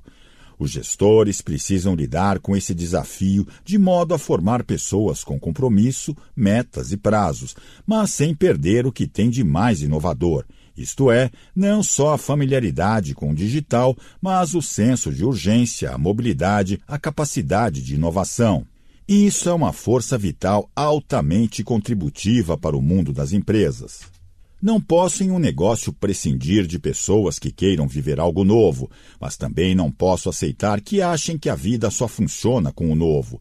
Menosprezar essa geração por conta daquilo que nela é um desvio seria uma tolice imensa. Faz muito mais sentido aproveitar o que ela tem a oferecer e procurar formá-la na direção daquilo que a fará crescer. Em relação a essa ética do esforço, um caso que costumo contar é do exímio pianista Arthur Moreira Lima. Após um concerto magnífico, um jovem foi até ele e falou: Gostei demais do concerto. Eu daria a vida para tocar piano como o senhor. E ele de pronto respondeu: Eu dei. Foram 40 anos de dedicação, de nove a dez horas diárias de esforço. Cautela com a expressão eu só quero fazer o que gosto. Para ter o resultado que eu gosto, nem sempre faço o que quero, porque o desgaste é inerente a qualquer processo de produção, do tempo, do espírito, da peça, da natureza. E esse desgaste poderá ser negativo se eu não entender o sentido daquilo que estou fazendo. Mas se existir um objetivo adiante, um propósito maior, esse desgaste será compensado pelo resultado. Quem tem um trabalho maçante no dia a dia, um trabalho repetitivo, o taylorismo encarnado, não vai dizer que gosta daquilo, mas pode gostar do resultado gerado por aquele esforço. Conheço gente que, mesmo tendo passado o dia todo parafusando parte de um veículo numa linha de montagem, se orgulha do produto final. Quando olha e vê que tem parte naquilo, fica animado, pois tem a ideia de pertencimento e de que contribui para a realização do todo. Ainda assim, o trabalho em si não é agradável. É animador ter a capacidade de concluir uma obra, mas ela exige esforço. Essa ideia de esforço não necessariamente é aquilo que nos compensa mais. Quando eu era criança, tinha um sonho, principalmente às vésperas de uma prova de matemática, história, geografia. Por que a gente não nasce sabendo? Se a gente nascesse sabendo, eu estaria tranquilo, não precisaria passar o meu sábado e domingo debruçado sobre os livros. Eu ficava quieto no meu canto com dez anos de idade. Tinha de estudar, ler, voltar, recapitular. Contudo, quando fazia a prova e tinha ali a satisfação, que é sempre provisória, de obter um bom resultado, aquilo me alegrava. O esforço compensou. Nesse sentido, parte das pessoas acha que o que elas fazem não compensa, porque é muito difícil, muito duro. Claro que é. No entanto, não há como não fazer isso de forma mais escorreita. Steve Jobs dizia que a única maneira de fazer um excelente trabalho é amar o que você faz. Sim, no entanto, é mais fácil procurar gostar daquilo que se faz do que fazer o que gosta.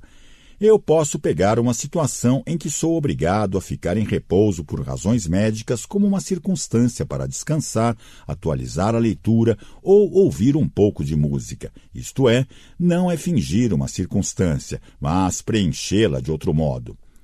Por isso, essa fixação hedonista de encontrar o prazer no mundo do trabalho, na empresa, é fora de propósito. Esse hedonismo marca negativamente a própria expectativa. Quem entra no circuito do trabalho desse modo acaba frustrando-se rapidamente. É ótimo para um jornalista fazer uma matéria e vê-la publicada num jornal ou numa revista, mas o trabalho de apuração, acordar de madrugada, checar informações, receber vários nãos enquanto se procura fontes, tudo isso é desagradável. A agradabilidade tem um caminho anterior que não necessariamente é agradável. Talvez a frase mais clássica que traduza isso é a norte-americana: No pain, no gain. Sem dor, sem ganho. É possível ser feliz na empresa? A felicidade não é possível em lugar nenhum de maneira inteira, exclusiva, hegemônica. Agora que a empresa é um dos territórios nos quais construímos nossas condições de fruição das circunstâncias de felicidade, não tenho a menor dúvida. Apesar da possibilidade de encontrar no mundo do emprego o que nos felicita, isso também acontece em outros territórios, com uma diferença: trabalhar dá trabalho. Pasta 11 Capítulo 11 Valores e propósitos. A ideia de consciência sobre os propósitos está ligada a noções de valores. Quais são os meus valores? O que eu acho que vale, o que eu acho que não vale? A minha vida valerá de que modo? É uma vida com ou sem valia? Que valia eu quero colocar nela? Para que serve essa vida? Qual é o meu papel dentro da estrutura em que atuo? O campo ético é decisivo porque lida com os valores que me permitem ter uma conduta na vida. O propósito está conectado também a essa percepção. Existem pessoas, no entanto, que podem ter maus propósitos. Apesar de possuírem uma ética maléfica, não deixam de ter valores e princípios de conduta. Por isso, quem deseja uma vida decente precisa de valores e propósitos decentes, que não sejam destrutivos, autofágicos, degradantes. Bons propósitos são aqueles que elevam o indivíduo e a comunidade na qual ele está inserido. O filósofo espanhol Ortega y Gasset afirmou: Eu sou eu e a minha circunstância. Quando chego numa relação afetiva ou num grupo de amigos, não estou absolutamente isento do que carrego na minha história. O meu caminhar é feito com todas as minhas coisas. Ora, se Ortega e Gasset classificam o indivíduo não como uma mera identidade, mas levando em conta sua história com outros, o mesmo vale em relação a essa questão. Qual o meu principal propósito de natureza ética? Me elevar, não ter uma vida degradante, mas elevar comigo toda a minha circunstância, aqueles que me acompanham. A ética entra nesse circuito porque o propósito da vida coletiva e não só individual deveria ser fazer com que a vida fosse melhor para todos e todas. Essa força motriz interna é que muitas vezes faz com que pessoas mudem de atividade profissional ou redirecionem sua carreira. Conheço casos, por exemplo, de um médico que largou a atividade numa clínica para trabalhar no resgate do SAMU e de um advogado que decidiu trabalhar no Tribunal de Contas porque passou a encarar aquele a fazer como uma tarefa cidadã. Esse esforço também é bastante forte no terceiro setor. Tenho visto gente que entra no terceiro setor para organizar atividades como convicção, quase sempre em busca de identidade. Eu sou da periferia, da favela, quero elevá-la. Eu vim do meio do povo e quero fazer com que isso faça sentido. Portanto, vou ganhar a vida desse modo. Existe um firme propósito que é servir. A finalidade primordial da função desenvolvida não é a aquisição material, mas a ideia do trabalho como consequência de servir a uma causa. De modo geral, mesmo com as oscilações da economia, a motivação pecuniária deixou de ter exclusividade no mundo do trabalho. Durante algum tempo, a lógica que imperava na busca de uma colocação profissional era Vou procurar um serviço porque quero sustentar a minha família, ganho um dinheirinho, dou educação para os meus filhos, vou embora em paz. Isso foi exacerbado nas décadas 1980 e 1990, quando a aquisição do patrimônio passou a ser muito valorizada em relação ao resultado do trabalho. Hoje, com o enriquecimento da nossa sociedade em comparação às décadas anteriores, já se observa que esse modelo do trabalho, tendo como vínculo exclusivamente o acúmulo patrimonial, não é mais tão significativo para algumas pessoas. Muita gente deseja que o trabalho traga satisfação, bens materiais, mas não seja focado apenas nisso e que não bloqueie as outras frentes que o trabalho não impeça que se curta a existência, que se possa viajar, que se possa conviver com a família. Isso não depende tanto do quadro econômico. Tem muito mais a ver com o esgotamento de um modelo anterior, no qual houve casos de grande infelicidade de quem tinha capacidade de trabalhar de forma intensa e acumular, mas não conseguia fruir de modo algum. Aliás, essa ideia de juntar dinheiro e depois não saber o que fazer com ele me causa estranheza exceto pelo lado da ganância de acumular por acumular, que é a do colecionador em busca de aumentar o acervo, qual a lógica desse comportamento?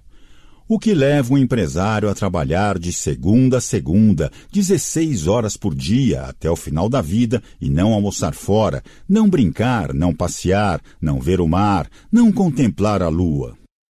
Para mim, o pecuniário oferece um nível de gratificação extremamente limitado. Eu até me sinto bem de frequentar um restaurante em que aprecio a comida, mas não posso almoçar três vezes no mesmo dia nesse lugar. Não faz sentido. Eu quero fazer coisas que me engrandeçam para além do acúmulo de patrimônio ou da mera remuneração. Quero algo que me permita ser admirado. Essa questão da admiração é séria. Eu desejo alguma coisa que me faça ser gostado pelos meus filhos e que eles queiram ser como eu. Isto é, a ideia de funcionar como uma referência positiva. Jamais passou pela minha cabeça ser admirado por ter um carro de luxo. Não descarto tê-lo, mas não quero ser identificado apenas como o cara do carrão de luxo. Existe uma insatisfação positiva, que é aquela de querer mais e melhor, mas existe uma insatisfação negativa que induz a sofrimento, que faz com que não haja ponto de repouso ou de serenidade. Toda insatisfação necessita de um ponto de serenidade, porque do contrário, não se aproveita aquilo porque tanto se almejou. Se você passa o tempo todo em estado de sofreguidão, em busca de algo, mesmo que já tenha, quer sempre um patamar acima, sem que haja possibilidade de agregar aquilo como uso e fruição, qual o sentido? Volto ao caso do colecionador, o sujeito que tem uma adega de vinhos inacreditável, mas que está ali para ser exibida, não para beber. Em outra ponta, há em parte da geração atual um movimento muito forte de recusa ao modelo dos pais. A ideia de trabalho era muito clara há duas gerações, hoje não é tanto. Para algumas pessoas da nova geração, elas não precisam necessariamente existir nesse modo produtivo. Uma parte da nova geração acha que o meio de subsistência não precisa obrigatoriamente advir de um emprego. Isto é, eu tenho o direito de não fazer isso, posso viver de modo alternativo. É uma vida desindustrializada, não no sentido de perder o acesso ao mundo do consumo, mas de ele poder fruir sem a perda de tempo que se considera que o pai teve. O jovem diz: meu pai trabalha, trabalha, trabalha e não aproveita nada. Fazer isso para quê? E o pai responde: Mas é justamente porque eu faço isso que você pode não fazer. Mas você precisa fazer para os seus filhos poderem ter essa possibilidade.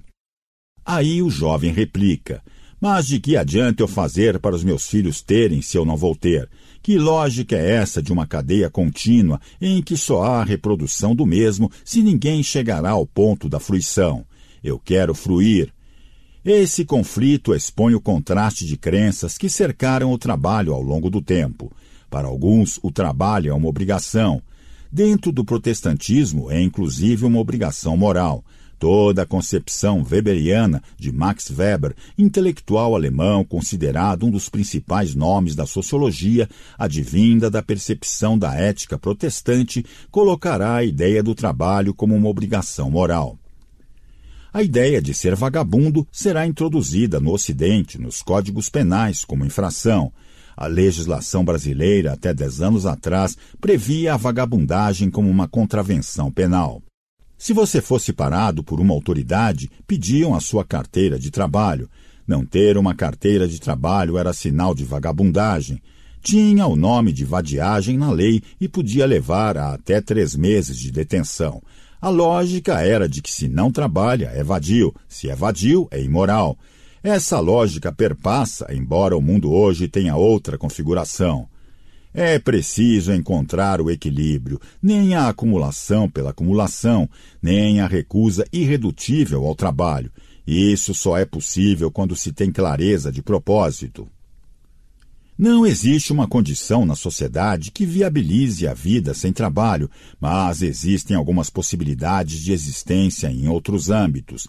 Pode-se entender vida como missão. É o caso hoje de grupos radicais religiosos em que o jovem não se dedicará a uma atividade produtiva, mas a uma luta para conversão ou defesa religiosa, e esse será o modo ou o meio de existência. A grande questão que se coloca é: a qualquer custo? Vale qualquer coisa desde que eu fique vivo? Então você começa a dar passos subsequentes em relação à própria ideia de uma vida com propósito. Um dos apelos que o tráfico no Brasil, não só, mas especialmente aqui, exerce para regimentar jovens é oferecer, além de condições de vida, perspectiva de poder, de alguém que é respeitado, que tem nome e é temido, isto é, a perspectiva de ser alguém. Há vários modos de fazê-lo. E no caso de quem não tem mais a questão da sobrevivência como premente, mas se envolve em maracutaias e apropriação indevida do dinheiro alheio, por que faz o que faz? É preciso cautela para não ser vitimado por essa pauperização de propósitos. Pasta 12 Capítulo 12 por que fazer e por que não fazer? O questionamento por que faço o que faço traz outra pergunta na sequência. Por que não faço o que não faço? Há coisas que eu posso fazer, mas não devo, e há coisas que eu não faço porque considero indecentes, e porque acho indigno fazê-las, mesmo que alguém faça e isso seja uma regra não escrita de mercado, eu continuo preferindo não fazer. Algumas mensagens da história ajudam bastante na reflexão. Uma delas está no Evangelho de Marcos, que os cristãos acreditam ter sido dita por Jesus. De nada adianta um homem ganhar o mundo se ele perder a sua alma. Independentemente de se ter religião ou não, a mensagem é forte. Ela remete à identidade, àquilo que a pessoa é, ao que a torna alguém que pode andar de cabeça erguida e dormir em paz. Nessa hora, aquilo que eu deixo de fazer é o que garante que eu não perca minha alma. Na sentença, de nada adianta um homem ganhar o mundo se ele perder a sua alma, há uma acepção religiosa que entende alma como algo cuja perda causa a danação eterna. Mas se meus princípios éticos não forem necessariamente orientados por convicção religiosa, posso olhar a ideia da alma como aquilo que eu me fiz e que não quero perder de mim. Não quero perder de mim, porque não quero me perder. Não quero me perder ao ser um profissional que transige com alguns valores, aqueles que fazem valer o que faço. Pode surgir o argumento: ora, mas no mercado todo mundo faz. Certo, mas eu não faço, e o fato de todos fazerem não significa que isso seja correto. Ah, mas se for assim, você não poderá competir. Essa é uma escolha. Não existe decisão sem abdicação, não existe escolha sem exclusão. Se eu entendo a minha vida como resultante de opção livre, consciente, deliberada, intencional, todas as vezes que escolho, sei que deixo outras coisas de lado. E isso se aplica ao campo dos afetos. Quando escolho uma pessoa para viver comigo e mantenho com ela um pacto de fidelidade, excluo outras pessoas da minha relação sensual. Escolha implica abdicação. Na esfera profissional, pode ser que seja preciso abdicar de crescer na carreira, de melhorar a condição financeira, de atingir a meta, mas não abro mão daquilo em que acredito porque é o que me impede de me perder. Por isso, com relação ao mundo do emprego e do trabalho, não só valem as minhas razões, como também os meus senões.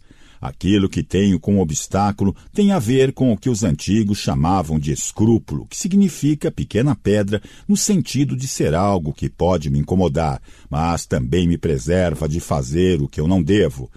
Até posso fazer e, eventualmente, isso não causará outros impactos, mas sei que não devo. Esse tipo de ideia se aplica à conduta dentro da empresa e também à conduta da empresa. Compliance é uma palavra que passou a ser corrente no linguajar das organizações. Mas esse conjunto de disciplinas tem de estar nas práticas cotidianas. qualquer descompasso entre discurso e prática atingirá a reputação da companhia, dado o grau de informação e a velocidade de difusão que se tem atualmente. Nesse contexto, compliance ganhou um valor negocial muito mais forte. É um valor de sobrevivência no mercado no que se refere ao modo como a empresa é olhada por quem está de fora e também pelo público interno. Se houver fratura na coerência entre o que a empresa preconiza e o que pratica, a adesão e o engajamento dos funcionários sofrerão abalos. O trabalhador não é tolo a ponto de se supor que possa ser requisitado para praticar algo que a própria organização não realiza no dia a dia. Organizações que anunciam compliance como um de seus focos de atenção às normas e regras precisam praticá-la com muito mais rigidez, pois, do contrário, o cinismo fará desmoronar não só a reputação, como também a lealdade das pessoas que ali trabalham. Nessa relação não cabe o faço o que eu digo, mas não faça o que eu faço. A empresa precisa primar pela autenticidade, isto é, coincidir com ela mesma. Não adianta uma organização anunciar que atua no campo da responsabilidade socioambiental e não ter isso como prática. Os sinais enviados por esse tipo de dissintonia não geram admiração, lealdade e atratividade. Atualmente, uma das percepções mais fortes para quem chega ao mundo do trabalho é a admiração. Hoje, a área de produção tecnológica, as organizações de trabalho social ou aquelas empresas que geram bons resultados contribuindo para o bem-estar da comunidade na qual estão inseridas são as mais admiradas. As pessoas não querem apenas ter um emprego, mas algo que dê sentido à sua existência, que as ajudem a ganhar a vida cuidando de outras vidas. Houve um tempo em que os heróis das crianças eram policiais, bombeiros, médicos, cientistas que chegariam a encontrar solução para algumas doenças, não as pessoas que ganhavam muito dinheiro. Os heróis de hoje, no entanto, são aqueles que detêm poder ou bens. As figuras emblemáticas do mundo atual estão ligadas ao esporte, pelo fato de que é um meio que possibilita acúmulo de riqueza com velocidade. Isso, claro, nos casos dos bem-sucedidos. Essa geração, contudo, está um pouco cansada de encenação e deseja um pouco mais de autenticidade. Se essa autenticidade colidir com valores que são anunciados nas organizações em que há uma ruptura entre o dito e o feito, o laço de admiração fica fragilizado. Hoje, as pessoas podem caminhar para outras opções. É fundamental que a organização entenda o impacto disso para atrair profissionais que poderão garantir a sua perenidade. Esse princípio também vale para nortear o relacionamento com o consumidor, seja do produto ou do serviço. Uma parte da indústria, para seduzir mais o consumidor e entrar em melhor condição de disputa no mercado, adotou a tática de desmaterializar o objeto. O cliente não compra uma TV, mas uma experiência de imagem. Não adquire mais uma geladeira, mas uma sensação de proteção e conforto.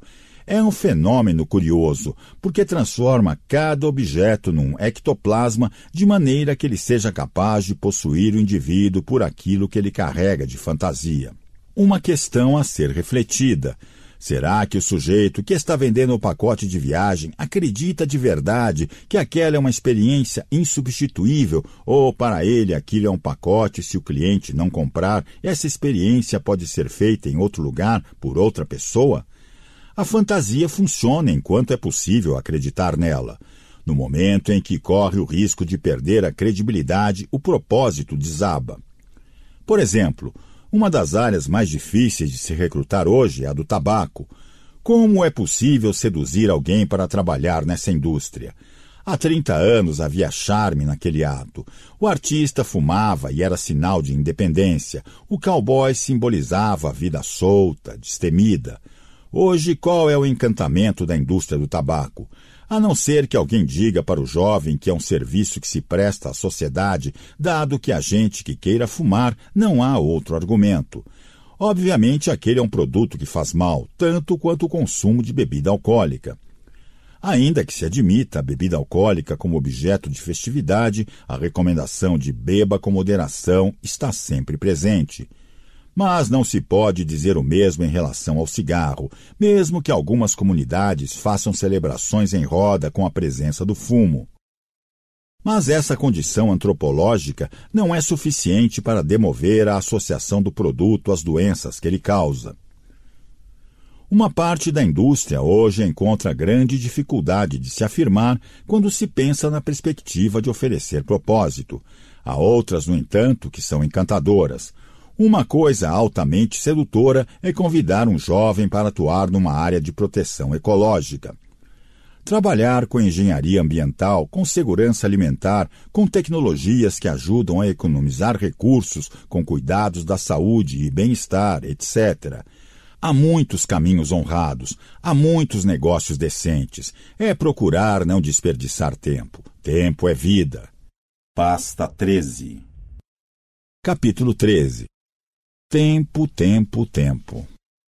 Como o trabalho ocupa uma parte significativa do nosso tempo, ele acaba se relacionando com outras dimensões da vida. A quantidade de horas que passo absorvido nas atividades profissionais pode colidir com o tempo que eu gostaria de dedicar à convivência com a família. Essa condição existe e é séria porque somos seres pluridimensionais, agimos em várias frentes. Eu gostaria imensamente de ficar muito mais tempo com os meus filhos, com a minha mulher mas se fizesse isso, não teria os bens à minha disposição que me permitem fruir algumas situações com eles, como a casa onde nos encontramos, o passeio que fazemos, etc. Para formá-los, me dedico ao mundo do trabalho e do emprego com uma intensidade muito forte, mas ao fazê-lo restringe o meu tempo de convivência. Estamos sempre lidando com dilemas. Há quem paute sua trajetória por decisões sensatas e equilibradas, Outros chegam aos 60 anos de idade e dizem: Meu Deus, passei a vida inteira acumulando e agora não tenho mais tempo. O nível de gratificação ou de remorso dependerá muito de como se despendeu esse precioso recurso chamado tempo. Por exemplo, vários de nós utilizamos o tempo para acumular coisas que nos permitem cuidar melhor de pessoas no campo da saúde e da educação para que essas pessoas tenham uma existência mais digna. Nessa hora, a questão é qual é o propósito maior que carregamos. Alguém que passa a vida cuidando de uma criança com algum tipo de deficiência não poderá chegar aos 60 anos de idade dizendo: Passei a vida cuidando de alguém. Sim, era essa a tarefa para a qual você se dispôs. Afinal de contas, há um nível de escolha em relação a algumas coisas. Aquilo que é imposição está fora do campo da escolha, mas a escolha pode ser feita e olhada como algo que valeu o esforço ou como um tempo em que fui privado de várias outras situações, fazendo com que eu tenha uma dívida comigo mesmo pelo que não fiz, pelo que deixei de viver ao longo do tempo. Eu não considero que desperdicei tempo na minha trajetória. Tudo o que fiz, o tempo que utilizei para algo tinha uma finalidade que ultrapassava o campo do desperdício. Não deixei nada fora, não descartei nenhuma possibilidade.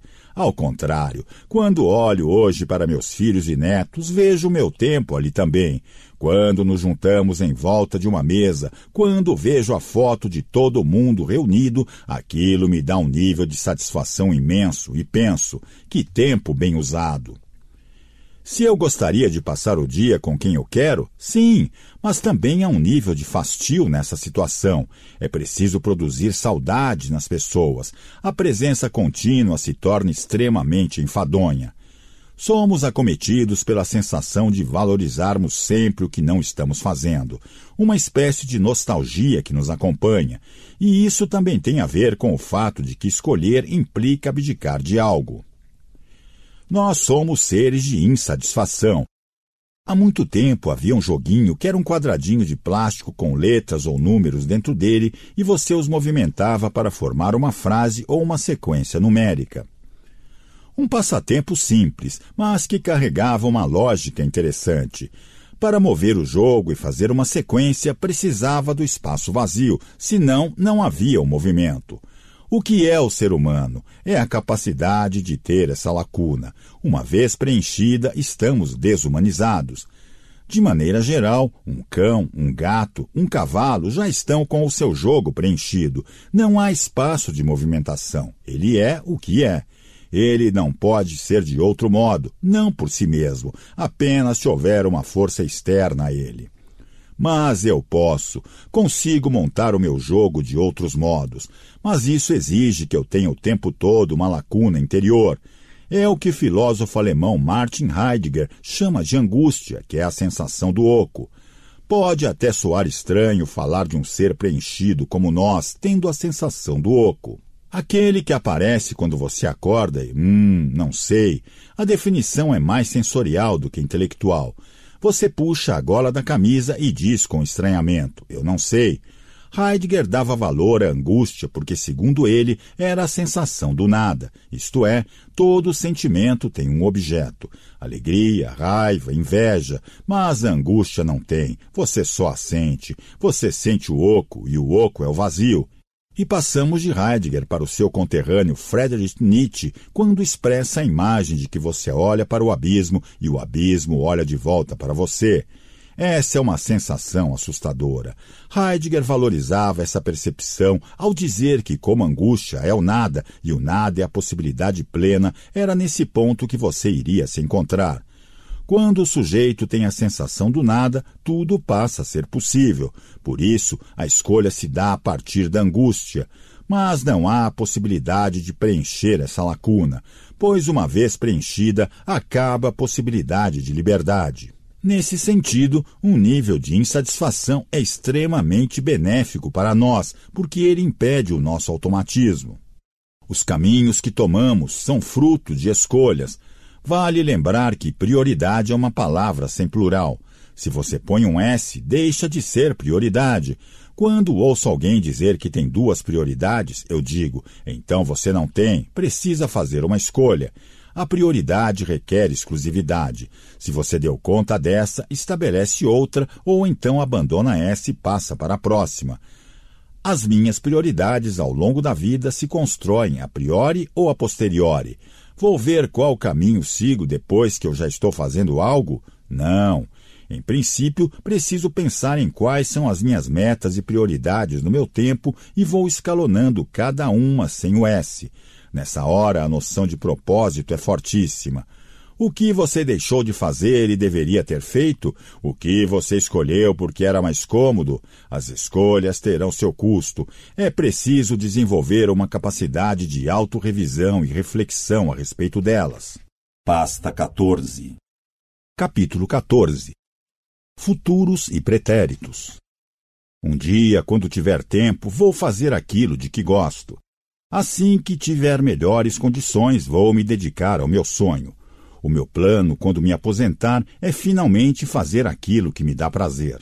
Frases dessa natureza são muito comuns em pessoas que alimentam a ideia de um dia se livrarem das atribulações do cotidiano e, enfim, se ocuparem da atividade de que realmente gostam. Esse projeto está invariavelmente no futuro. Temos, como humanidade, a percepção de que um dia fomos felizes. Em determinado momento, quando éramos mais simples, foi construída uma percepção de Éden onde já vivemos e a ideia de que voltaremos a esse lugar.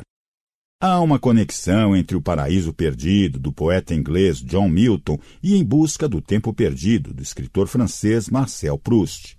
A sensação de que um dia nós vamos voltar a uma situação que desejamos. Para uns, esse momento de retorno e tranquilidade está na morte para outros, na aposentadoria, isto é, no dia em que eu parar de ter essa atividade intensa, vou curtir os netos, vou passear, vou pescar. Nessa ocasião, se você não tiver um planejamento que tenha provido recursos para isso, se a sua saúde não estiver adequada, você vai passar o resto de sua existência cuidando de ficar vivo e não necessariamente realizando os projetos que ambicionou quando tinha menos tempo disponível. A procrastinação contínua é um distúrbio. Ela é, acima de tudo, um indicador de que a pessoa tem medo de realizar aquilo. Isto é, ela tem um temor, porque se realizar o que tanto desejou, pode não ser aquilo que de fato vai felicitá-la. Ter em mente um dia vou ser bailarino, um dia vou ser escritor, e não o fazer permite que se viva o sonho, portanto, se viva muito mais a expectativa do que a realização. Porque existe uma espécie de checkmate, no dia em que chegar a hora vai ter de ser. E como disse o genial poeta português Fernando Pessoa, na véspera de não se partir nunca, ao menos não há que arrumar malas. E esse não há que arrumar malas, grafado por pessoa, é amanhã, depois de amanhã, depois de depois de amanhã, indefinidamente.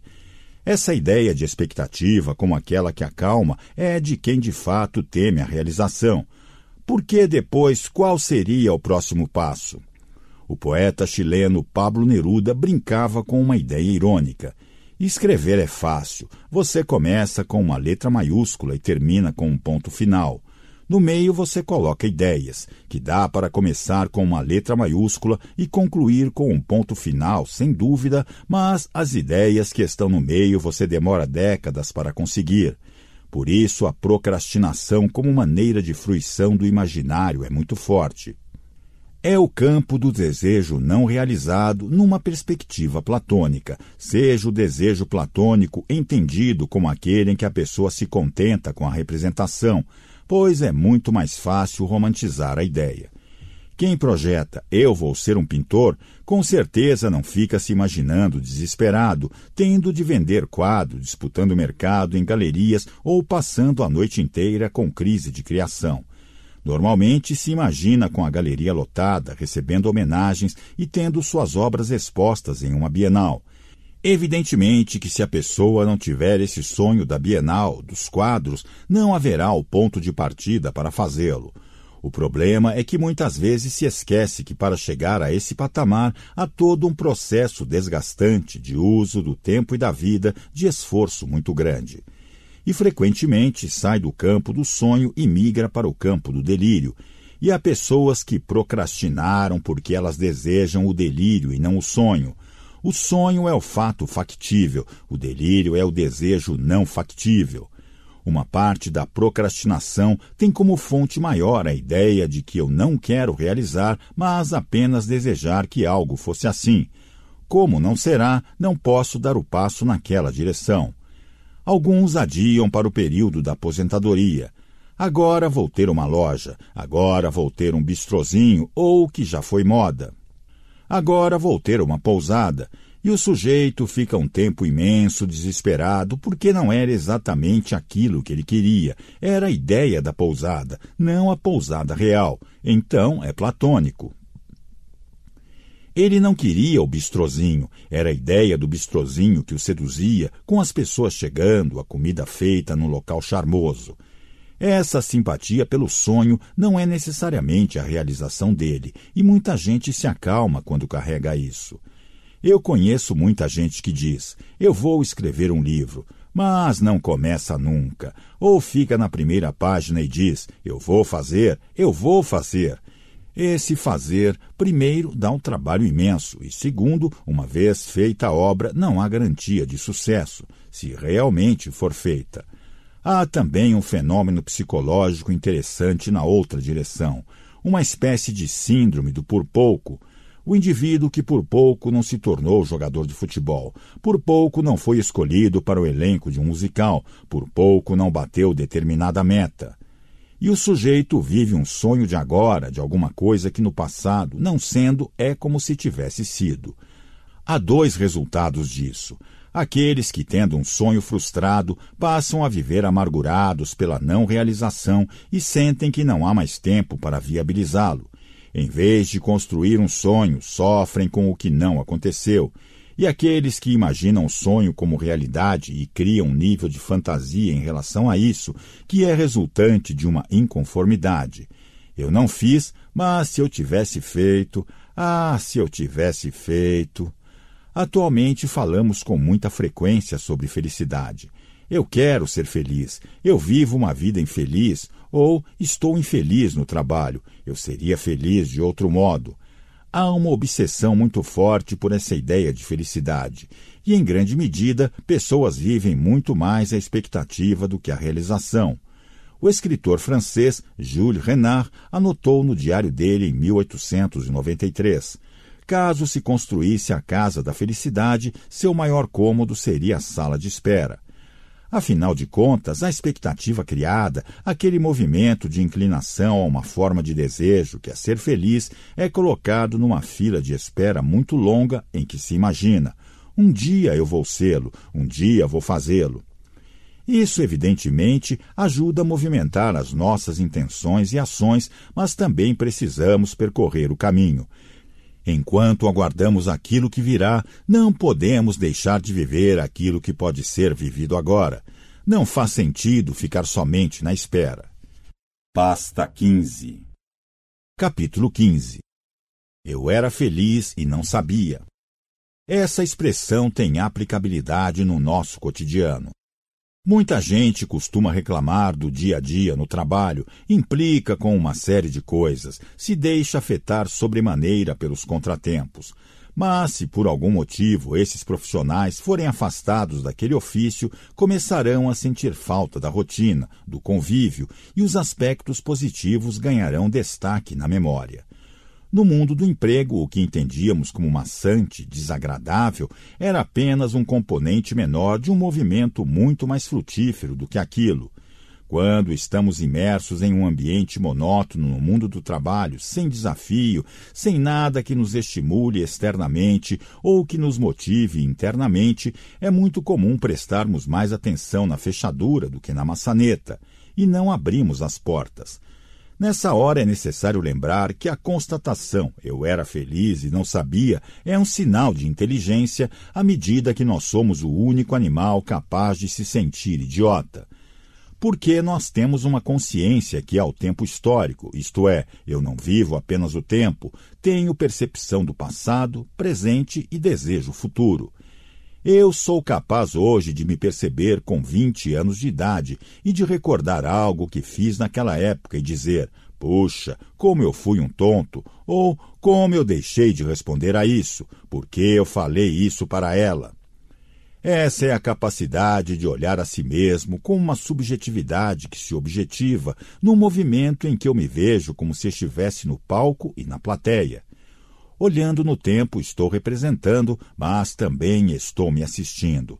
No mundo do trabalho, essa é a capacidade avaliativa, crítica, de selecionar dentro do que tenho aquilo que de fato me incomoda e o que é apenas manifestação de alguma outra coisa.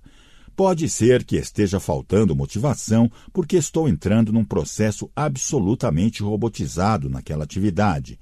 E não é que o trabalho não me ofereça desafios, eu é que não estou mais me oferecendo desafios.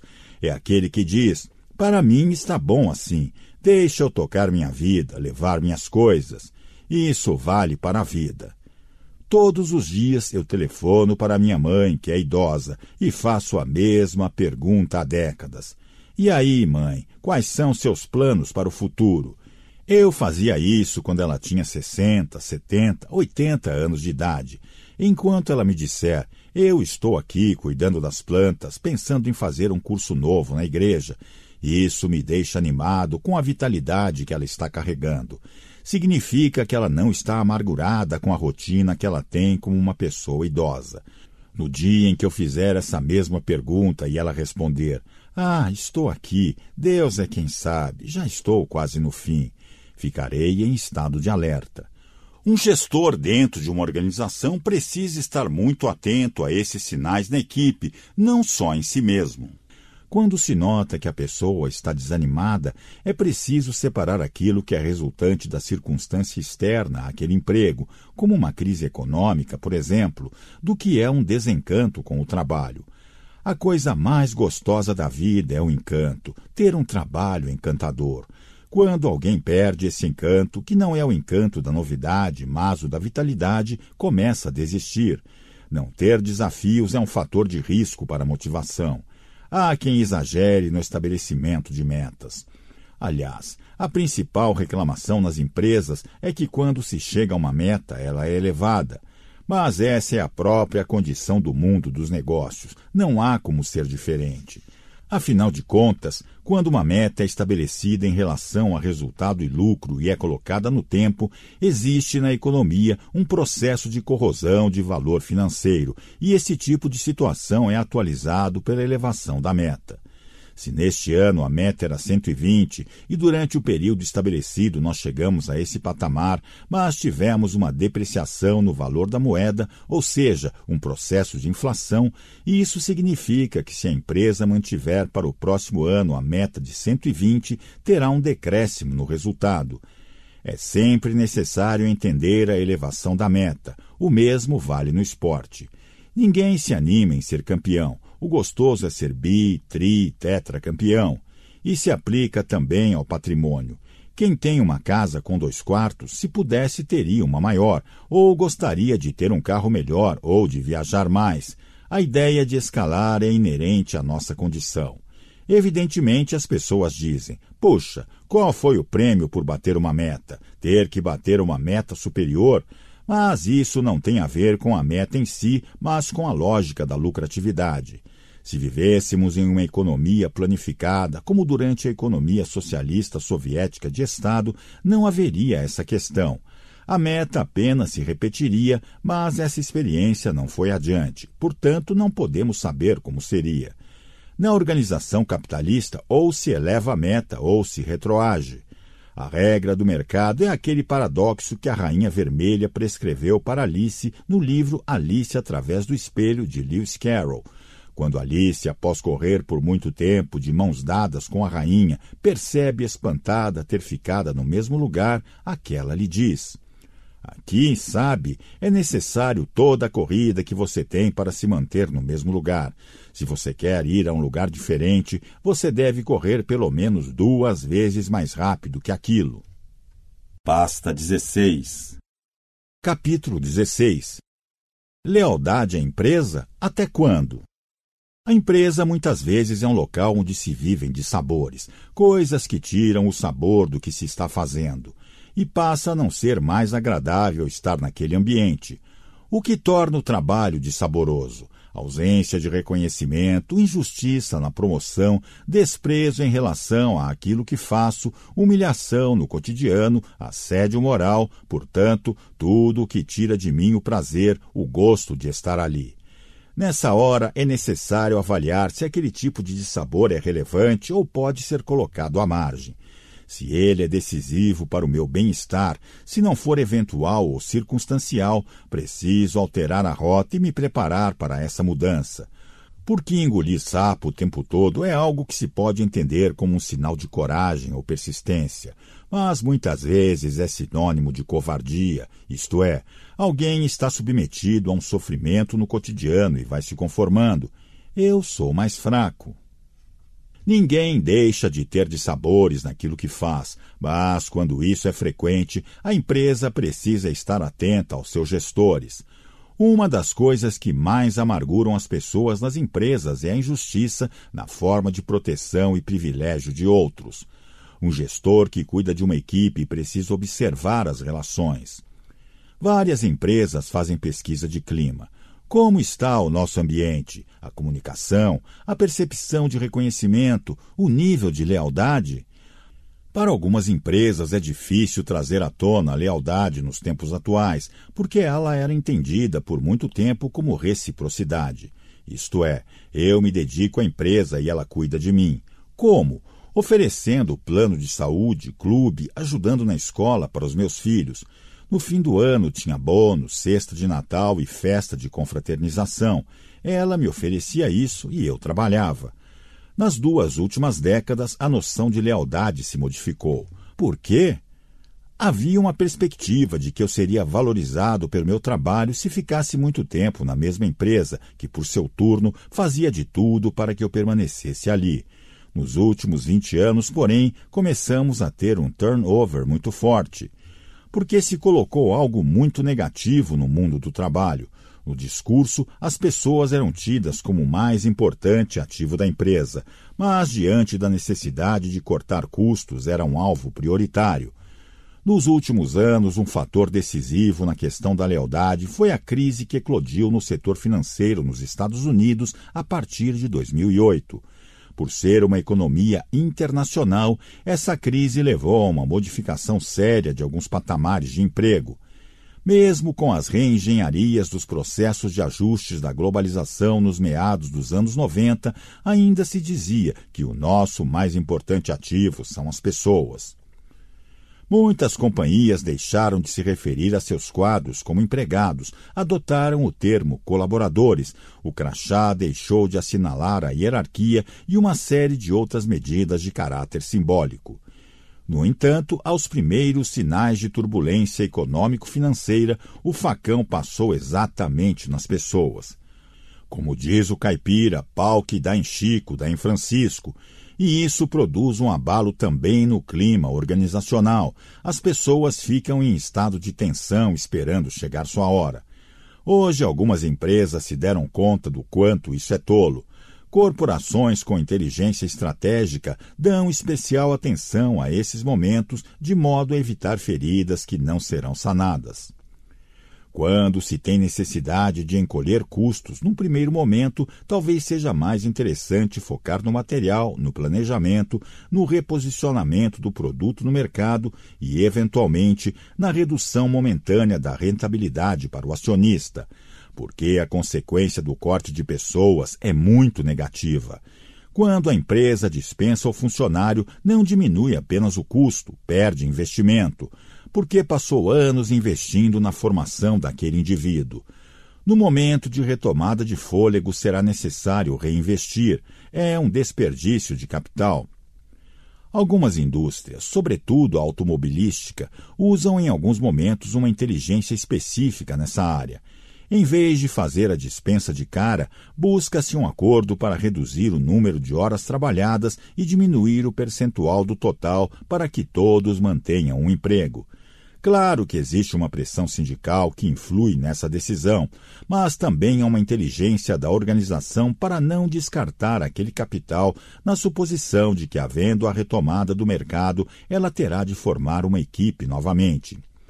E isso só não se aplica àquelas áreas que estão deixando de existir, como escola de datilografia, empresa que conserta fax. Eu serei leal se eu for cuidado, mas o modo de ser cuidado mudou.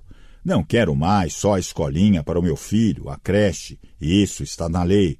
Além do mais, sei que a empresa abate isso do conjunto dos custos dela.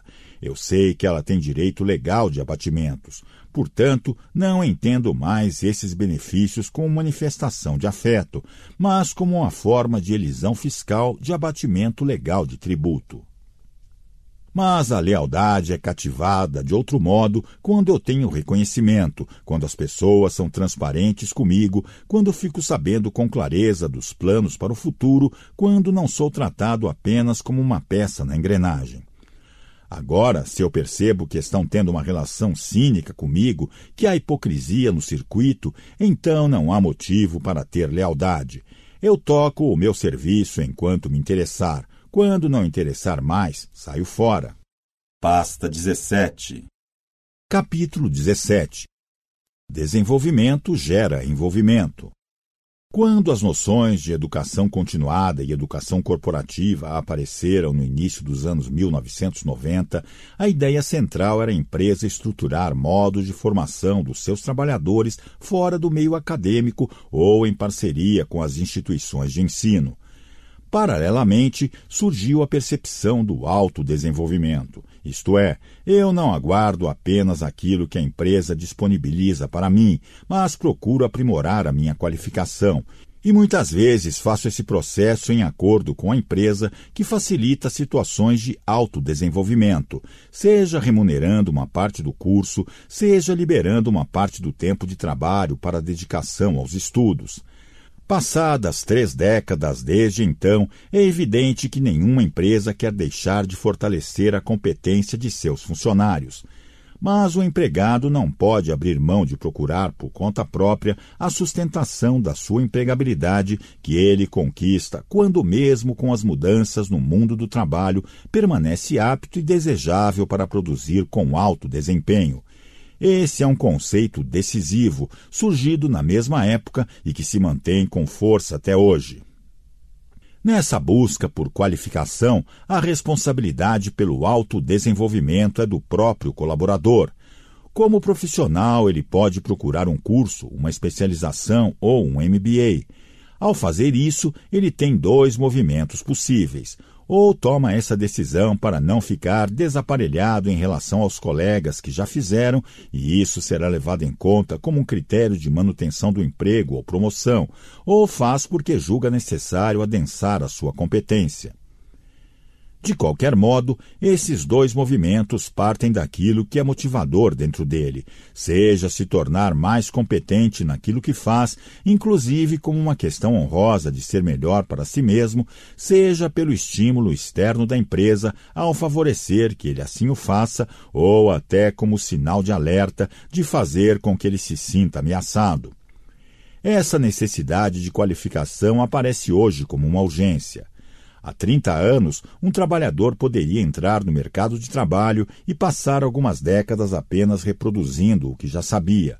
O restante aprendia na famosa escola da vida, que ainda continua tendo percentual relevante na nossa formação, mas a vida ficou tão acelerada no cotidiano que é necessário turbinar o aprendizado proporcionado por essa via.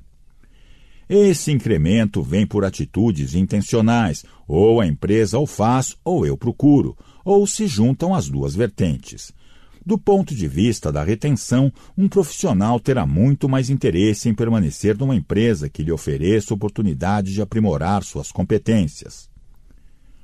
Um local de trabalho que tem uma ambiência pedagógica não precisa necessariamente ter uma sala de aula, um local físico, embora possa ter, mas aquele ambiente em que o profissional se sinta ultrapassando aquilo que já sabia, em que haja uma permeabilidade de um aprendizado recíproco ao ensino partilhado. É gratificante deixar um lugar na sexta-feira ou no sábado pensando eu não estou terminando a semana sabendo a mesma coisa que eu sabia na segunda-feira. A expressão que se usa é aqui eu tenho oportunidade de crescer. E o crescimento não é só de carreira no sentido monetário ou de hierarquia, é a sensação de que se está crescendo profissionalmente. Eu me lembro que nos meus primeiros cinco anos como professor na PUC de São Paulo tinha uma alegria imensa. Era um tempo de cansaço grande também, mas havia uma efusividade latente, porque a convivência com professores mais experientes e as situações a que eu era submetido em sala de aula e nas reuniões pedagógicas me faziam ir feliz para casa no sábado. Eu havia cruzado algumas fronteiras de conhecimento. Sentir-se mais capaz, mais competente é algo absolutamente gratificante. Há pessoas que usam como critério de permanência ou de entrada em um lugar a frase: lá eu vou aprender. Claro que ninguém só aprende. Todo mundo aprende e ensina, mas a frase retoma a percepção antiga do aprendiz. Assim como existe o termo menor aprendiz, gosto de brincar que eu sou um maior aprendiz, porque essa é uma postura a se levar na vida. Eu continuo em aprendizado. Há locais onde aprendi imensamente, em outros apenas repeti o que sabia e saí com a mesma bagagem que havia trazido. Assim como é gostoso ir para uma viagem e trazer na mala mais coisas do que havia levado, não pelo consumo, mas pelo fato de que aquilo indica que houve fruição no lugar onde se estava. Pela viagem no mundo da carreira, isso também é decisivo. O desejo de sair com mais coisas do que havia trazido no ponto de partida, essa permeabilidade do aprendizado, a capacidade de buscar um território desconhecido, tudo isso é altamente motivador. Há empresas que são estimulantes em relação a essa questão. Inclusive, algumas delas o fazem de modo sistemático, criam círculos de conhecimento. Por exemplo, a cada 15 dias é realizada uma reunião com profissionais sêniores na organização, ocasião em que o funcionário pode apresentar suas ideias e projetos e ouvir o que eles têm a agregar àquelas propostas. Algumas empresas fazem disso momentos de inovação. Desse modo, passam a ser um lugar onde não apenas se aprende, mas se ensina, aparecem ideias, percepções, insights e, eventualmente, onde se premiam aqueles cuja ideia contribui para a performance da empresa. É gostoso estar num lugar onde muito se aprende. Portanto, um ambiente que me faça crescer é encantador. Pasta 18 Capítulo 18 Motivação em tempos difíceis. Existem momentos em que o vento muda de direção. A economia pode passar por crises, o setor deixar de ter a pujança de outros tempos ou a empresa perder posições no mercado. Nesses períodos de baixa, como encontrar motivação para continuar em busca de melhores resultados? Imagine o ânimo de um representante comercial que tem de pegar a pastinha e ir em busca de clientes quando o mercado está pouco ou nada comprador.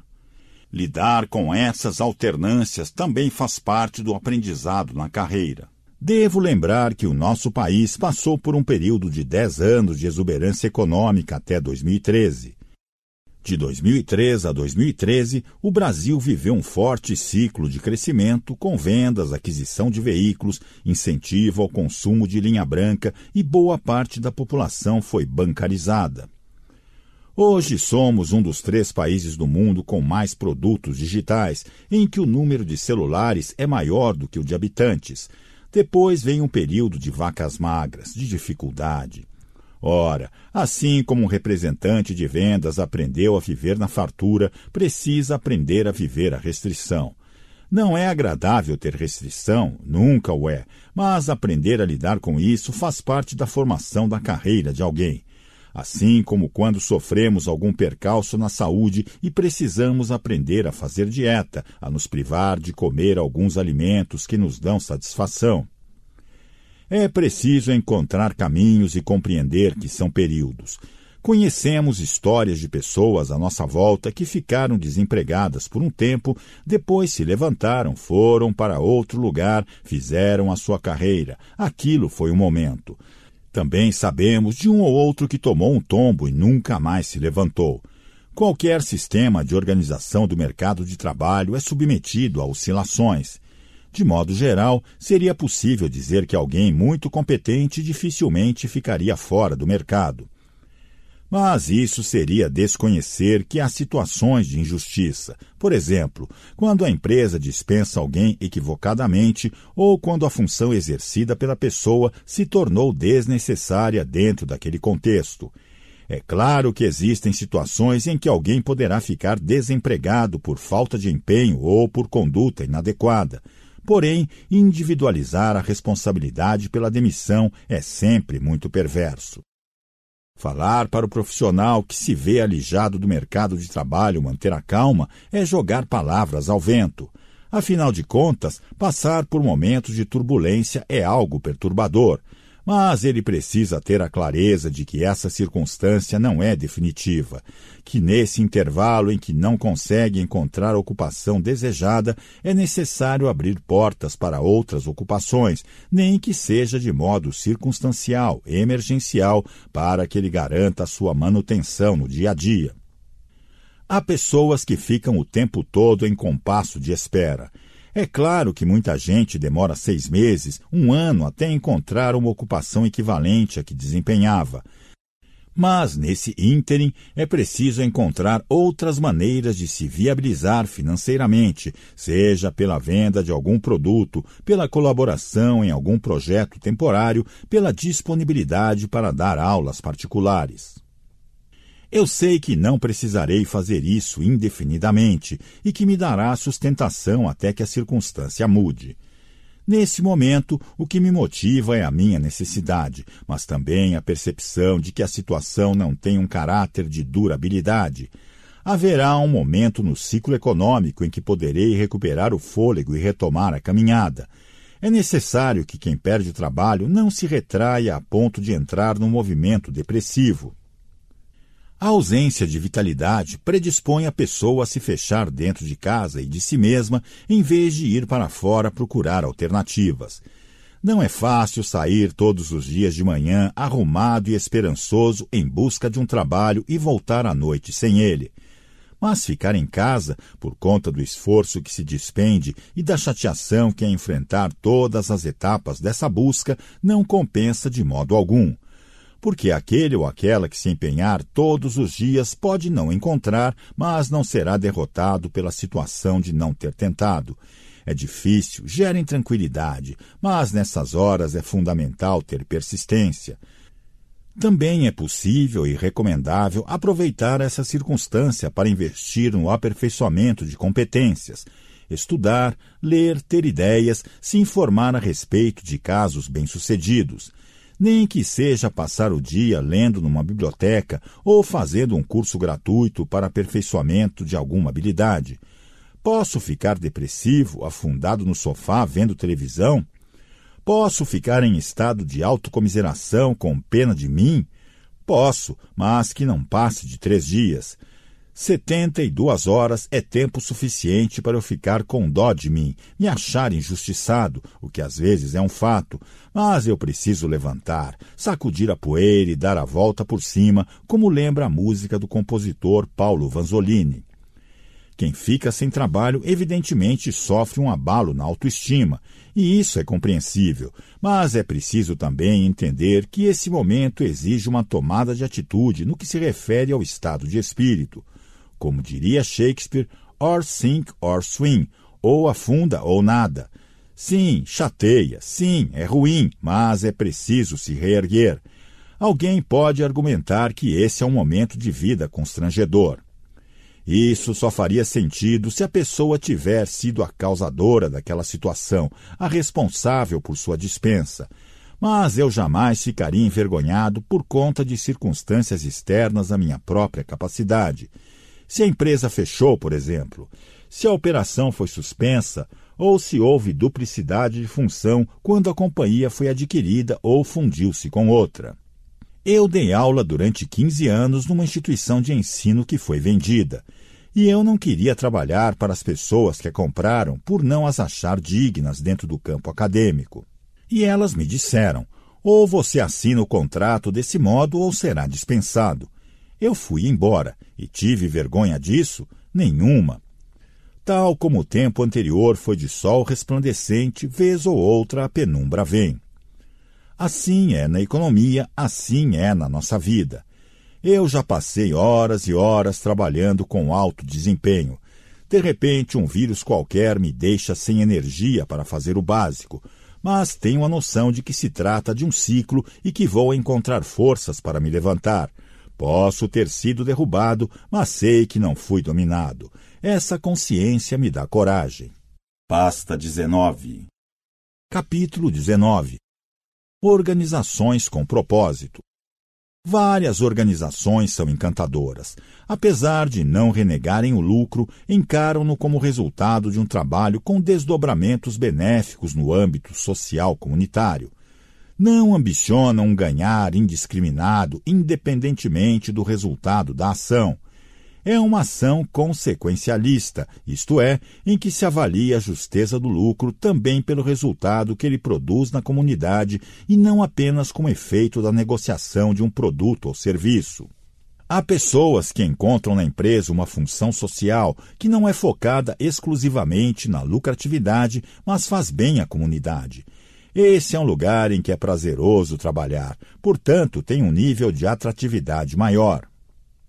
Uma indústria de cosméticos, digamos, consegue criar vínculos com a preservação ambiental, com o trabalho solidário e passa a atrair muitos talentos que se identificam com essa conduta. Claro que essa projeção para a sociedade também faz com que a empresa seja submetida a um crivo o tempo todo, pois basta numa situação falsificada para desmontar essa imagem. Existem empresas de investimento social e grupos de investidores que agregam capital que só apoiam companhias com retorno social. O jovem adere a uma empresa desse perfil com muito mais facilidade. Por que faço o que faço? Porque o lugar onde faço o que faço produz um impacto positivo na comunidade, não é um lugar só para se ganhar dinheiro.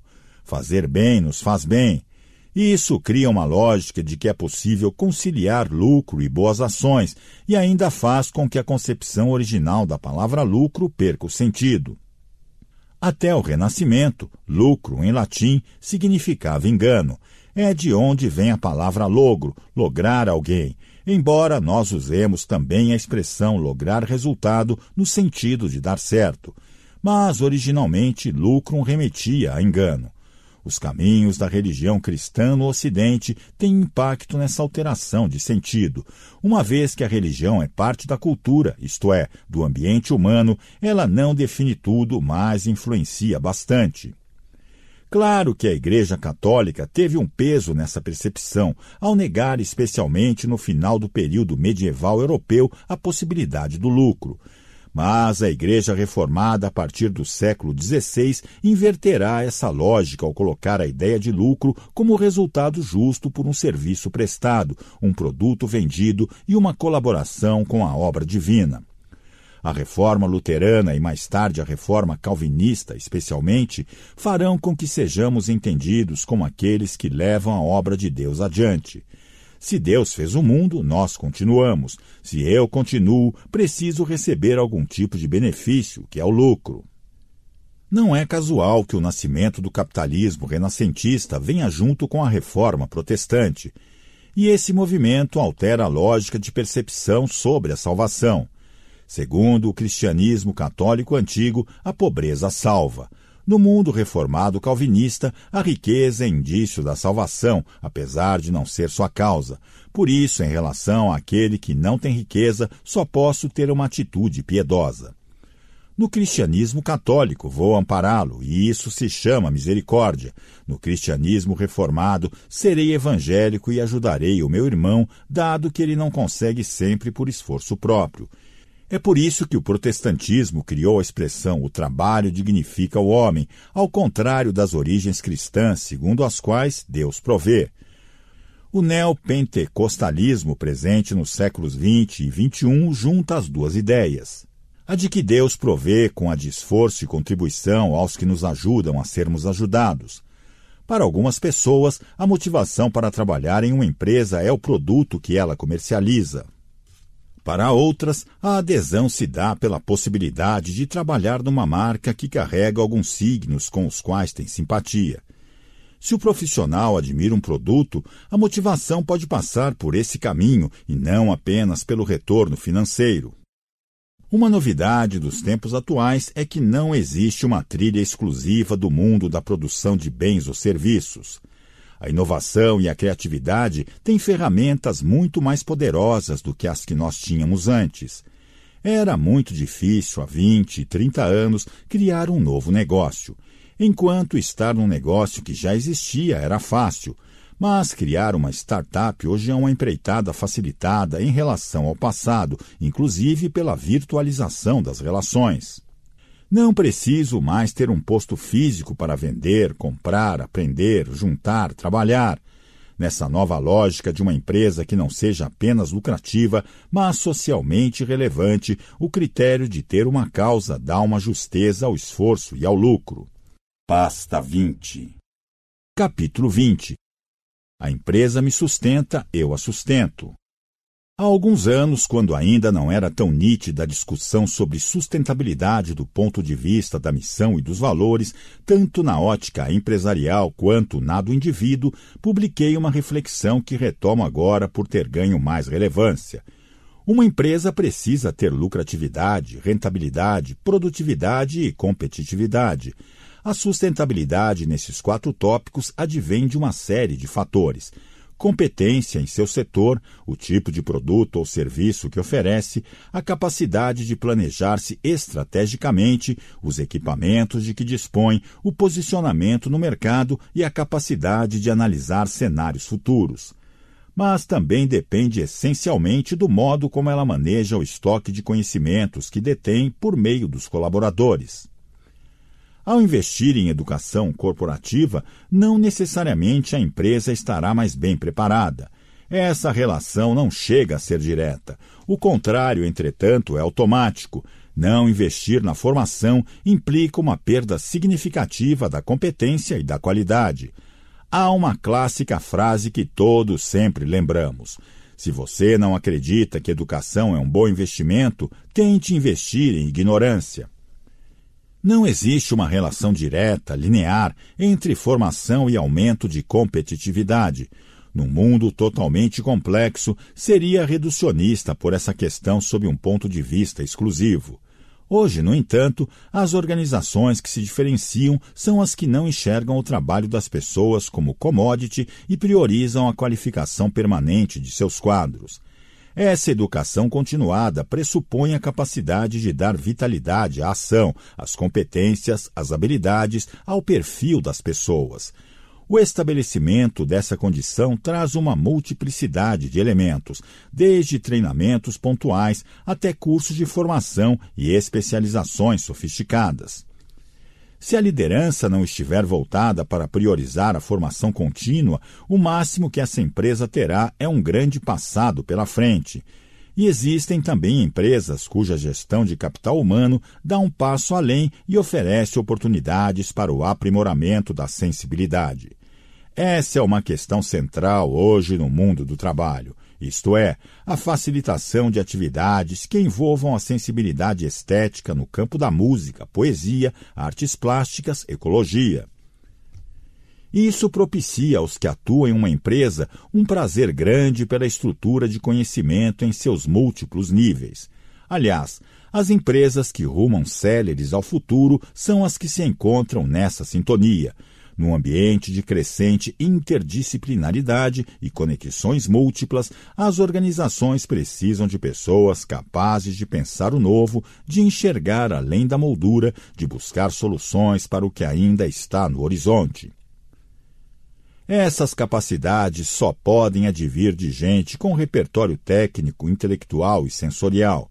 Por isso, hoje, as empresas falam menos na formação de um generalista e mais na de um multiespecialista. Não se trata de mera diferenciação de linguagem. É menos uma pessoa voltada para uma visão genérica das coisas e sim aquele ou aquela que ganha autonomia para construir uma nova competência. O filósofo norte-americano John Dewey, que trabalhou na área de educação na primeira metade do século XX, cunhou a clássica expressão: é preciso aprender a aprender, portanto, quem aprende a aprender ganha autonomia. Por isso, não se pode atuar no campo empresarial apenas para a formação estratégica, porque ela tem prazo mais dilatado. Mas também não se pode ser imediatista e trabalhar apenas para a semana seguinte com uma formação específica e, portanto, focada e limitada. É preciso equilibrar as duas vertentes. A palavra equilíbrio tem a ver com balança, libra. Equilibrar a balança é colocar os pratos em sua condição de uso mais adequada. Uma empresa que não pensa na formação de um multiespecialista fratura a condição de ir adiante com maior perenidade. Afinal de contas, a velocidade da alteração dos processos produtivos, dos conhecimentos, dos nichos de mercado é tamanha que a questão não é partir o tempo todo, mas estar sempre apto a partir. A missão dos gestores não é formar uma pessoa continuamente de saída para outro lugar. Ela tem de estar de prontidão, apta a seguir para outra direção se as circunstâncias demandarem. E formar pessoas para autonomia exige que elas desenvolvam a sensibilidade, a capacidade de acumulação de conhecimento e informação, a habilidade de apropriar-se desse conhecimento e dar a ele aplicabilidade. É preciso formar pessoas que detenham um conhecimento eficaz. Aristóteles chamaria isso de causa eficiente. Não basta uma causa formal, é preciso ter uma causa eficiente, diria ele, que dê resultado e empresas vivem de resultados obtidos a partir da condição de competência que carregam. E essa competência está nas pessoas, logo, as empresas vivem de pessoas. Nessa lógica, reforcemos, existe a necessidade de colocar o recurso humano, a força de trabalho, não como uma commodity a ser negociada, dispensada, adquirida, de acordo com o momento e a perspectiva. Relembremos, Ninguém fica num local apenas por conta do salário. A permanência está ligada à capacidade de enxergar a finalidade positiva do que se faz, ao reconhecimento que se obtém, ao bem-estar sentido quando seu trabalho é valorizado e, sobretudo, a percepção de que existe ali a possibilidade de futuro conjunto. Dispor de talentos requer relações que se sustentem nessas bases. Uma empresa que não oferece condições de reconhecimento no dia a dia compromete esse equilíbrio. E não só o funcionário é dispensável para a empresa, dependendo do ramo, a empresa é dispensável para ele. Haja vista que, a partir do nível de gerência média, acontece um rodízio intenso de executivos entre as organizações. A retenção de um bom profissional passa pela percepção de que a empresa investe nele, o que é uma forma de reconhecimento. Quem faz uma parceria com o colaborador, dizendo que paga parte do curso de idioma ou que facilita o horário de trabalho para que ele complete a graduação ou faça uma pós-graduação, está investindo nesse talento. Sempre que alguém fala, você vale o que estamos fazendo, produz um bem-estar e um sentimento de gratidão. Todas as vezes que a empresa é ingrata com o empregado ou o trata como se fosse tão somente uma peça a ser mobilizada ou desmobilizada conforme a urgência, isso cria indiferença no trabalhador. Se ele percebe que a empresa investe nele, aumenta o nível de gratificação de um lado e de gratidão do outro. Não significa que se obtenha lealdade absoluta, mas ao menos se estabelece um nível de fidelidade maior. E o investimento em educação significa que a empresa quer preparar o trabalhador e, ainda que eventualmente tenha de dispensá-lo por qualquer circunstância, ele volta ao mercado mais qualificado, o que gera um nível de tranquilidade maior e, consequentemente, de adesão. Quando o crescimento individual contribui para o crescimento coletivo, com desdobramentos que beneficiam o conjunto da sociedade, tem-se então uma relação sustentável e o propósito desponta com valor. Pasta 21 Paciência na turbulência, sabedoria na travessia. Do amoroso esquecimento. Eu agora que desfecho, já nem penso mais em ti mas será que nunca deixo de lembrar que te esqueci? Mário Quintana. Gosto muito do que um dia o britânico Beda, o Venerável, escreveu lá no século VIII. Há três caminhos para o fracasso: não ensinar o que se sabe, não praticar o que se ensina, não perguntar o que se ignora. Por isso, uma carreira a ser turbinada exige a capacidade de ensinar o que se sabe, isto é, ter permeabilidade e ser reconhecido como alguém que reparte competências de modo a fortalecer a equipe e a demonstrar ambição, querer mais, em vez de ganância, querer só para si a qualquer custo. É necessário também praticar o que se ensina, de forma a deixar clara a coerência de postura, o equilíbrio entre o dito e o feito e a disposição para assumir com segurança aquilo que adota como correto.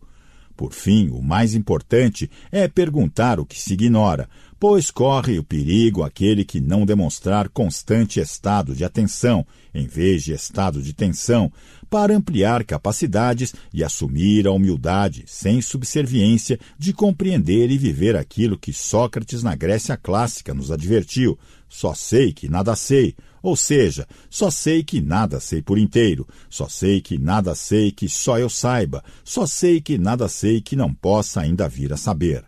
Afinal, os projetos e metas em qualquer organização são apenas um horizonte que funciona especialmente para sinalizar quais são as possibilidades e limites de progressão. No entanto, horizontes não são obstáculos e sim fronteiras. A performance, o fazer carreira, exige atitude e iniciativa, por isso é um fazer em vez de um receber. Construir o equilíbrio entre intenções e condições é prioritário, sempre lembrando que o equilíbrio precisa ser em movimento, como na bicicleta, sem se conformar com o sedutor e falso equilíbrio que se imagina atingir na imobilidade. Assim, caminhamos para o futuro com propósito, esforço e alegria, sabendo que ciladas e sobressaltos exigem de nós paciência na turbulência e sabedoria na travessia.